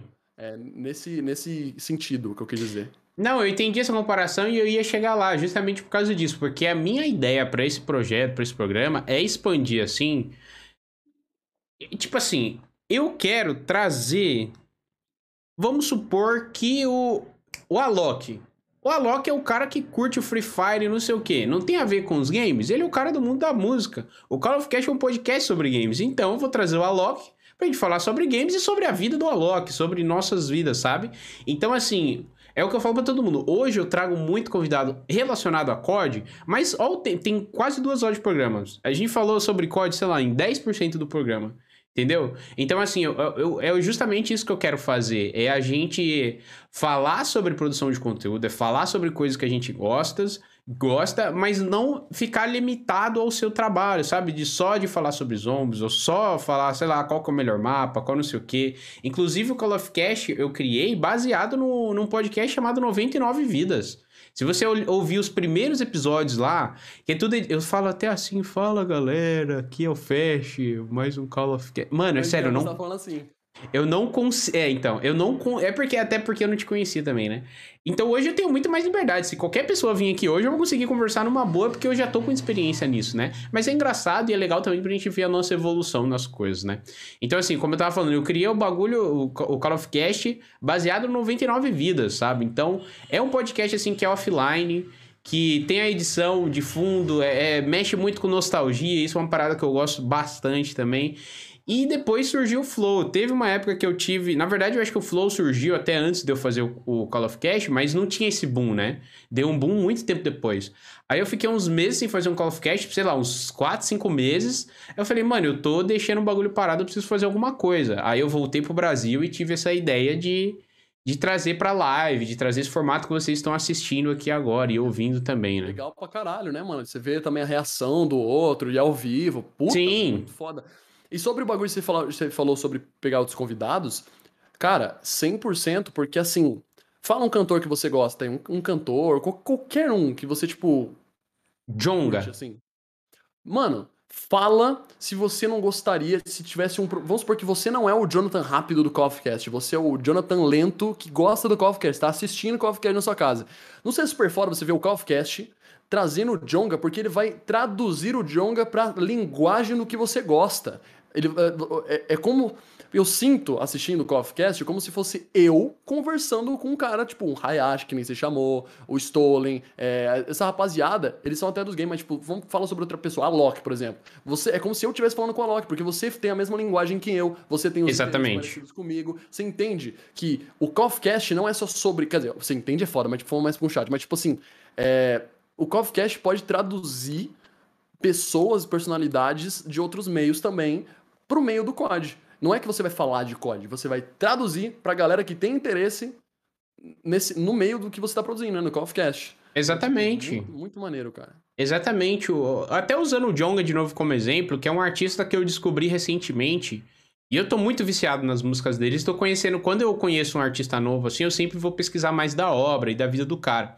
Eu até tô introduzindo, mostrando pra Lari, né? Tipo, porque a gente faz muita coisa junto, né? Tipo, às vezes eu deixo de assistir muita coisa, sei lá, o Shingeki da vida, por exemplo. Porque quando eu tô assistindo alguma coisa, eu tô assistindo alguma coisa com a Lari, tá ligado? E ela não curte um anime, não curte anime. Aí, se eu tô ouvindo uma música, eu tô ouvindo uma música com a Lari. Então, às vezes eu falo assim, amor, olha só, escutei isso daqui hoje, gostei, vê se tu vai curtir. Aí, geralmente ela gosta, às vezes ela não gosta, se ela não gostar, eu escuto durante o dia, quando eu tô trabalhando e tal. Mas voltando pro Jonga, o que, tu falou, isso foi muito interessante de trazer pro nosso mundo, porque ele é um cara da música, mas ele é muito nerd também. Ele tem, o que eu me lembro, ele tem duas músicas que fala sobre Harry Potter, por exemplo. Ontem, eu não lembro o nome da música agora exatamente, mas eu até mostrei pra Lara essa música. Que ele fala assim bem no início, tipo, eu procuro alguém, acho que é o nome da música Procuro Alguém. Eu procuro alguém que goste de Harry Potter e odeie o Senhor dos Anéis como eu. E eu sou um cara que gosta pra caralho de Harry Potter. Já então, gostei, se, mano, já gostei dessa música. se, Vamos, se, o, vamos, se o. Jonga vier aqui hoje, eu consigo conversar com ele como qualquer outra pessoa. Eu, eu acho que eu consigo. Então é lá que eu quero chegar, entendeu? Estúdio presencial e conversar com os caras que curte games, curte cultura pop, mas não necessariamente é um youtuber ou um streamer, tá ligado? Não, perfeito, perfeito. Até melhor, até, até- não melhor, mas até mais interessante de certo ponto de vista conversar com essa galera, né? Traduzir Sim. eles pro nosso mundo pra gente ver. Cara, eu penso tal coisa. O que será que ele pensa sobre isso? Porque ele nunca naturalmente vai falar. Se você falar com o Jonga. eh, Não falar, não. Se o Jonga for dar uma entrevista, se ele for em algum podcast, alguma coisa, ele nunca vai falar sobre zombies. Agora, se Sim. você chamar ele, você pode perguntar, por exemplo, né? Cara, você. Você joga Call of Duty, né? Eu já vi, mas. E os zombies? Tá ligado? Eu- coisas que eu nunca ouviria, você pode extrair dessa pessoa naturalmente, saca? Maravilhoso, mano, Exatamente. Exatamente. e Tem essa, até. esse, meus amigos, é a magia do podcast. Exatamente. Ouçam Call of Cast. Mas só, só, só concluindo esse, esse tópico do, do, do podcast e tal, é até uma parada que começou recentemente de, de compararem, tipo, Flow com Podpah, sabe? Agora o Podpah tá mais estourado que o Flow, por exemplo. Mas é até um- uma parada que eu vi eles mesmos falando, o próprio Igor Monark, o Mítico e o Igão, é, falando num episódio do Podpah, que é tipo assim, ah, se o... Vou usar até você como exemplo. Se o Nathan for no Flow hoje e no Podpah amanhã, vão ser totalmente... Assuntos totalmente diferentes. Porque a visão que eu tenho do Podpah é uma parada dos moleques que é mais quebrada, os moleques que é cria, sabe? E pá, já o Monark já é aquele cara que, né, nasceu com... Bom, eu não tenho certeza disso, mas enfim. Nasceu com uma condição um pouco melhor... O Igão também tem uma. É outro tipo de ideia, sabe? É outro rolê, é outro rolê. Então, se, eu, se, o, pod- se o Jonga foi lá no Podpah e ele for no, podcast, no Call of Cast hoje, é aquilo que tu falou. Vou trazer ele pra este mundo e vou conseguir trocar uma ideia de, de igual pra igual, exatamente. Então a gente vai, a gente vai chegar lá, tô trabalhando pra isso, cada passo de. Cada passo por vez, né? E só uma. uma que eu falei que ia falar do Danilo, que é o cara de. Voltando pra produção de conteúdo, gente. Que eu vi até algumas pessoas aí no chat falando, tipo, ah, isso é minha dificuldade, ah, não sei o quê. Questão de números, feedbacks e tal. Isso também pra mim é tudo muito novo, tá bom, gente? Então eu tenho um pouco de propriedade pra falar pra vocês sobre isso.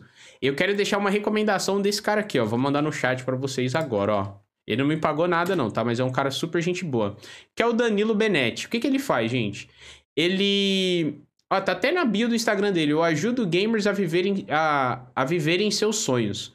Ele é um cara que ele pensa fora da caixa e é um cara que ele, tipo, joga preto no branco. Tipo assim, se você falar, analisa meu canal, ele vai pegar e falar, ó, cara, seu canal não tá dando certo porque isso aqui tá uma merda. Vou ser bem sincero pra você. Tá uma merda. Então, assim, o que, que, eu quero, que, que eu quero dizer com isso? Ele, ele dá cursos pagos e dá aulas semanais no YouTube toda terça-feira, gratuita, falando sobre muita coisa em relação de produção de conteúdo pra internet. Tipo assim, como você trabalhar suas redes sociais e levar pro seu canal do YouTube, como você trabalhar o TikTok pra divulgar suas lives também, sabe? Então, é você gerar audiência, porque antes de você pensar no dinheiro, no lucro, você tem que conquistar a audiência. O dinheiro tá na audiência, entendeu? Então, se você não tiver audiência, você não tem nada. Então, se você aprender. E é exa- exatamente isso que ele ajuda, sabe? É você aprender a como você criar essa audiência e você conseguir manter ela, conseguir entreter ela, sabe? Não é tipo a dica de OBS. Então é um perfil que eu acho que vale muito a pena vocês seguirem no Instagram, no YouTube. Como eu falei, ele não tá me pagando pra falar isso nem nada. Mas, tipo, cara, eu, eu fui ver quanto custa uma mentoria com ele e tal, pra eles me ajudarem umas paradas. Infelizmente, hoje eu não tenho uma grana pra investir no conteúdo e no trabalho dele. Mas ele falou, cara, mesmo assim, se o que tu tiver de dúvida, tu pode mandar na DM, porque eu respondo, porque eu faço isso porque eu gosto. Eu não sou mercenário, tá ligado? Obviamente, isso é o meu trabalho. Então, se você puder pagar, quiser alguma coisa mais um para um, pra eu te ensinar e tal, aí a gente conversa, combina um valor e tal, aí tem toda uma consultoria. Enfim. Só, eu só falo isso para vocês. Recomendo demais para quem sonha em trabalhar com YouTube, com, com Twitch, seja o que for, para você criar o seu público, manter, é, trabalhar suas redes sociais, como criar título, thumbnail também. Porque às vezes você posta um vídeo que não tá indo bem. E não é, às vezes não é nenhum conteúdo que tá produzindo, você pode ter os melhores equipamentos, mas tu não sabe como criar, como cri é, pôr um título chamativo, como criar uma thumbnail. Então tudo isso você vai aprender no canal dele. Então fica a recomendação. Outra recomendação também, só para encerrar, se você precisar de ajuda com OBS, configuração de live, essas paradas, Toquinhamente. Há algum tempo atrás aqui falaram sobre ele no chat. E eu recomendo ele também, que é um cara muito, muito gente boa. E ele tem diversas playlists, diversos vídeos no canal do YouTube dele, é, ensinando sobre, enfim, como configurar live, como você cria alertas, como faz essas, todas as coisas assim, que é o que vocês estão assistindo aqui agora, tá? Então fica a recomendação para você que sonha em trabalhar com internet. Porque, cara, tudo que é bom a gente tem que recomendar, entendeu? Então fica aí a minha é, recomendação para vocês. Recomendação minha aqui também, mano. Recomendo vocês assistirem o Call of Cast, velho. O melhor podcast do Brasil, tá? Então se você não assiste, assista imediatamente. Que a vida é curta, velho. A gente não tem tempo pra ver tudo. No Call of Cast.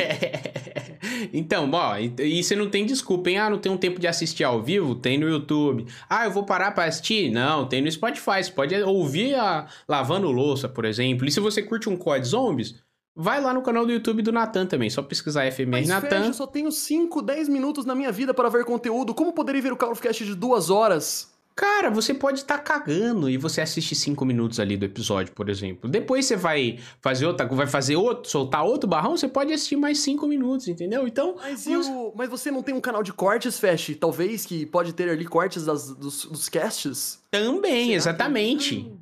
No YouTube tem canal de cortes do Call of Cast oficial que você pode ouvir temas específicos se você não quiser ouvir o episódio inteiro. Então não tem desculpa, velho. Não tem desculpa. Minha filhona, não acredito.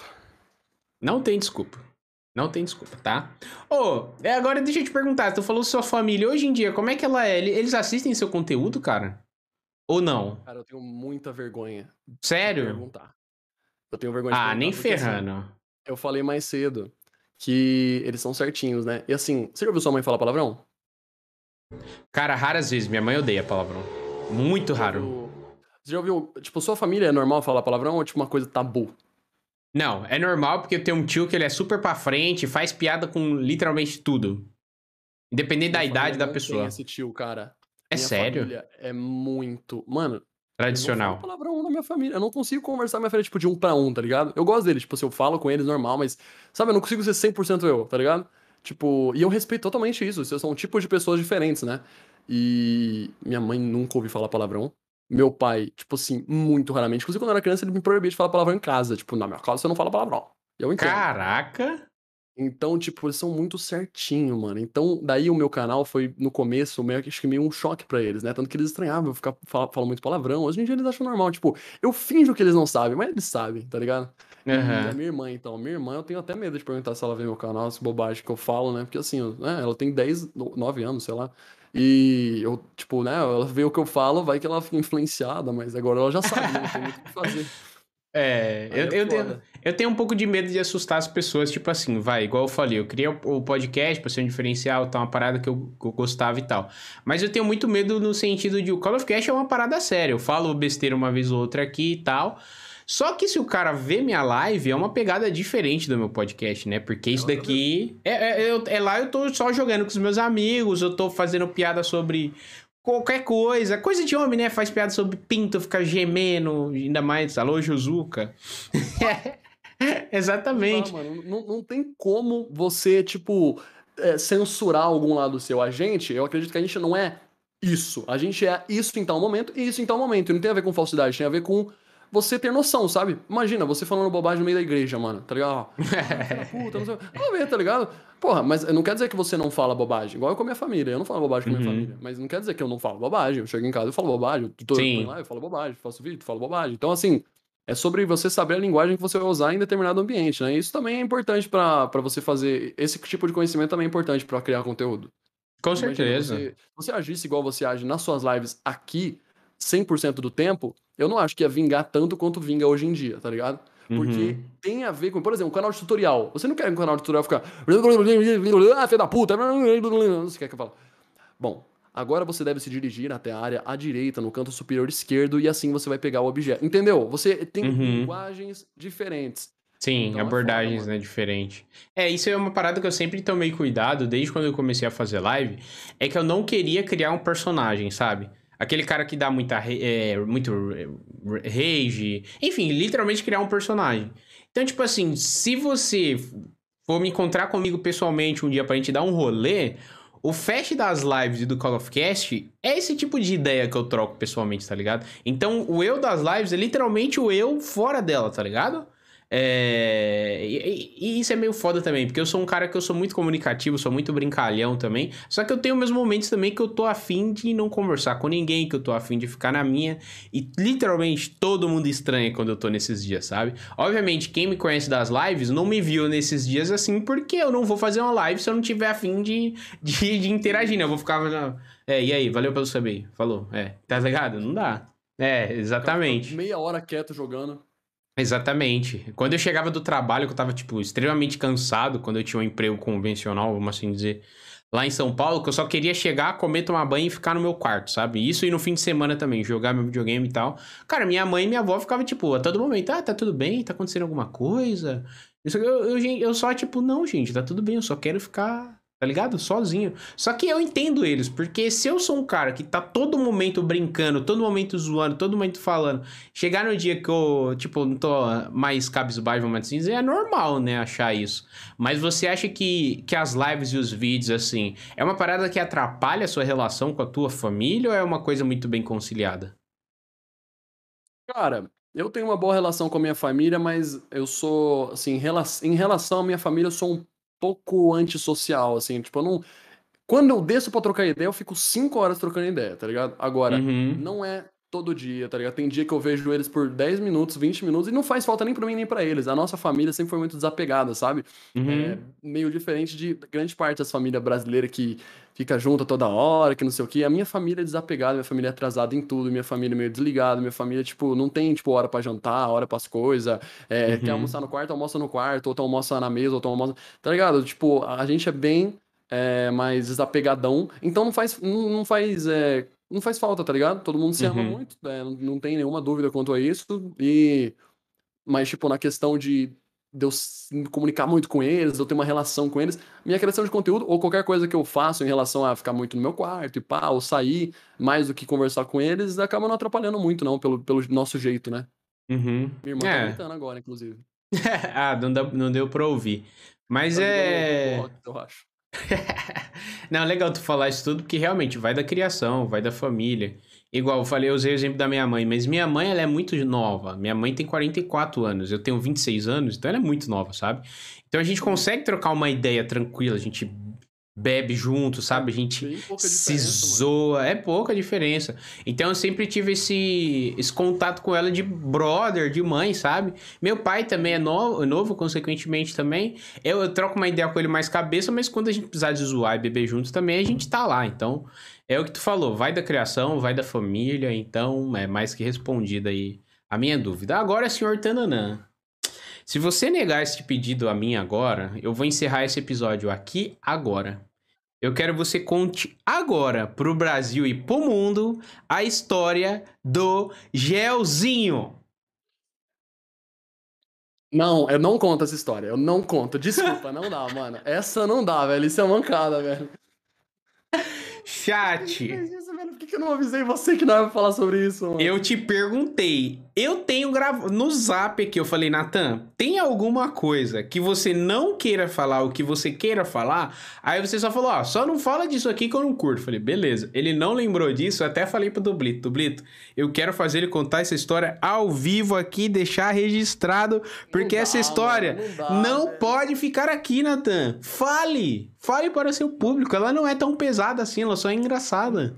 É muita que expose, fecha. É muita que expose. Não, Não, é, velho. não precisa falar nomes. Vai, cara.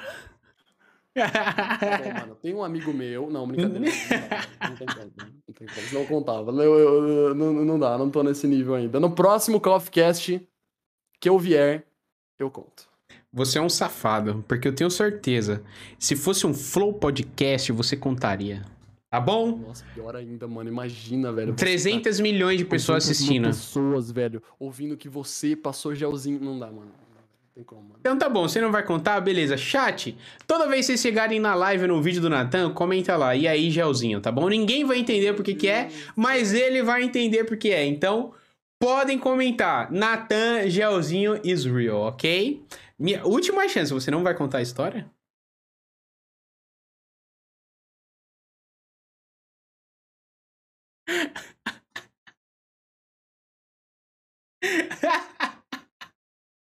É isso, gente. Então acabou o Call of Cast, tá? O Natan é um safo. Brincadeira, brincadeira, brincadeira. Não acabou o Call of Cast, não. Mas a gente já tá caminhando pro final desse episódio. Gente, brincadeiras à parte, meu querido. Caminhando mais pro final aqui.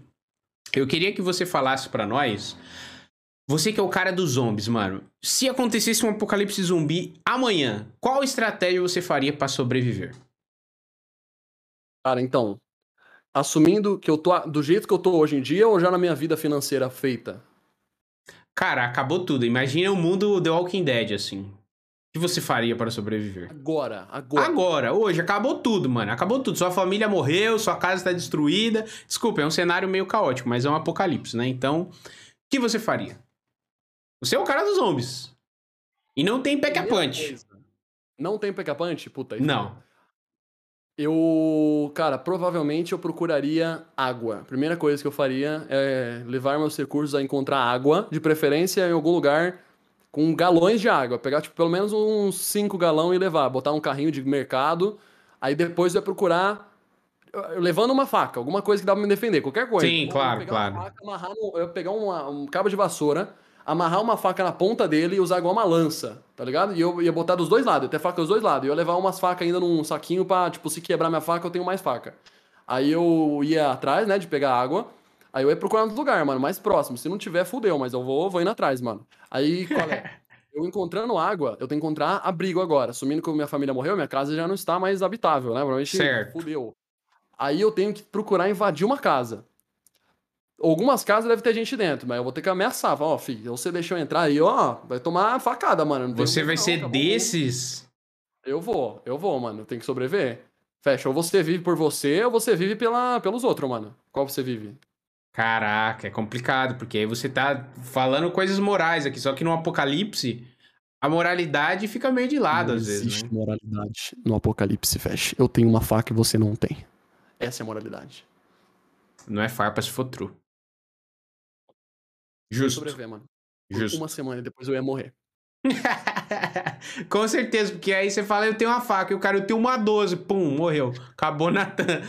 Que eu Foda-se. pro zumbi. Eu acho que eu ia conseguir manter relações humanas ali, trocar uma ideia com a rapaziada. Ô, mano, você é louco, eu, né? Tá ligado, mano? Eu- se quiser, eu faço uns vídeos aí pra vocês, né? Pra espalhar a palavra aí, trago aguinhas pra precisar. aí eu acho que eu ia sobreviver. Mas aí o zumbi ia vir eu ia ser o primeiro a morrer, mano. Eu não, não corro nada. Eu sou. Eu sou. Eu corro 10 minutos. Menos. Com 5 minutos eu já tô. Morrendo já. coração disparado, mistura ansiedade com falta de condicionamento físico, aí já fudeu. Agora aqui, você falou que no próximo Call of Cast, então, você vai contar a história do Gelzinho. Mas até não chegar lá, você que é um cara otaku, mano, sendo bem sincero, você já consumiu conteúdos japonês relacionado à arte de namorar pelado, vulgo rentais? Eu vou primeiro deixar uma coisa clara, que eu não sou otaku. Otaku, você tem que chamar o Vitor aqui pra conversar, que é um amigo meu, que foi o cara que Hum. me passou os animes pra ver. E ele sim é otaku. Otaku é tipo você gostar do, do- de, de entrar no bagulho, tipo, de ver. Eu, eu gostei de ver, mas eu vejo as coisas mais. Ou que é do meu estilo, ou que é os mais brabos, sabe? Aí eu assisto. Mas otaku. Tá falando de hentai ou de anime? Não, sobre anime. Não, não gente, que isso, velho? Não, a resposta é não, mano. A resposta é não primeiro, né? Acho que eu devia ter deixado isso claro primeiro. Mas o resto é. Eu tava falando de ser otaku, de não ser otaku, é isso que eu tava falando.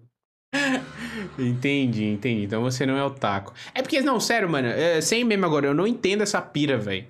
Porque tem uns moleques que eu sigo no Instagram e eles ficam tipo assim, ah, tem, aparece um tweet lá, tipo assim, ó. É, se você fosse. Obviamente eu não vou falar exatamente porque eu acho meio esquisito. Se você fosse namorar com a personagem do último anime que você viu. E os moleques respondem, tipo assim. É. Nossa, olha a sorte que eu teria. Eu tô assistindo esse anime.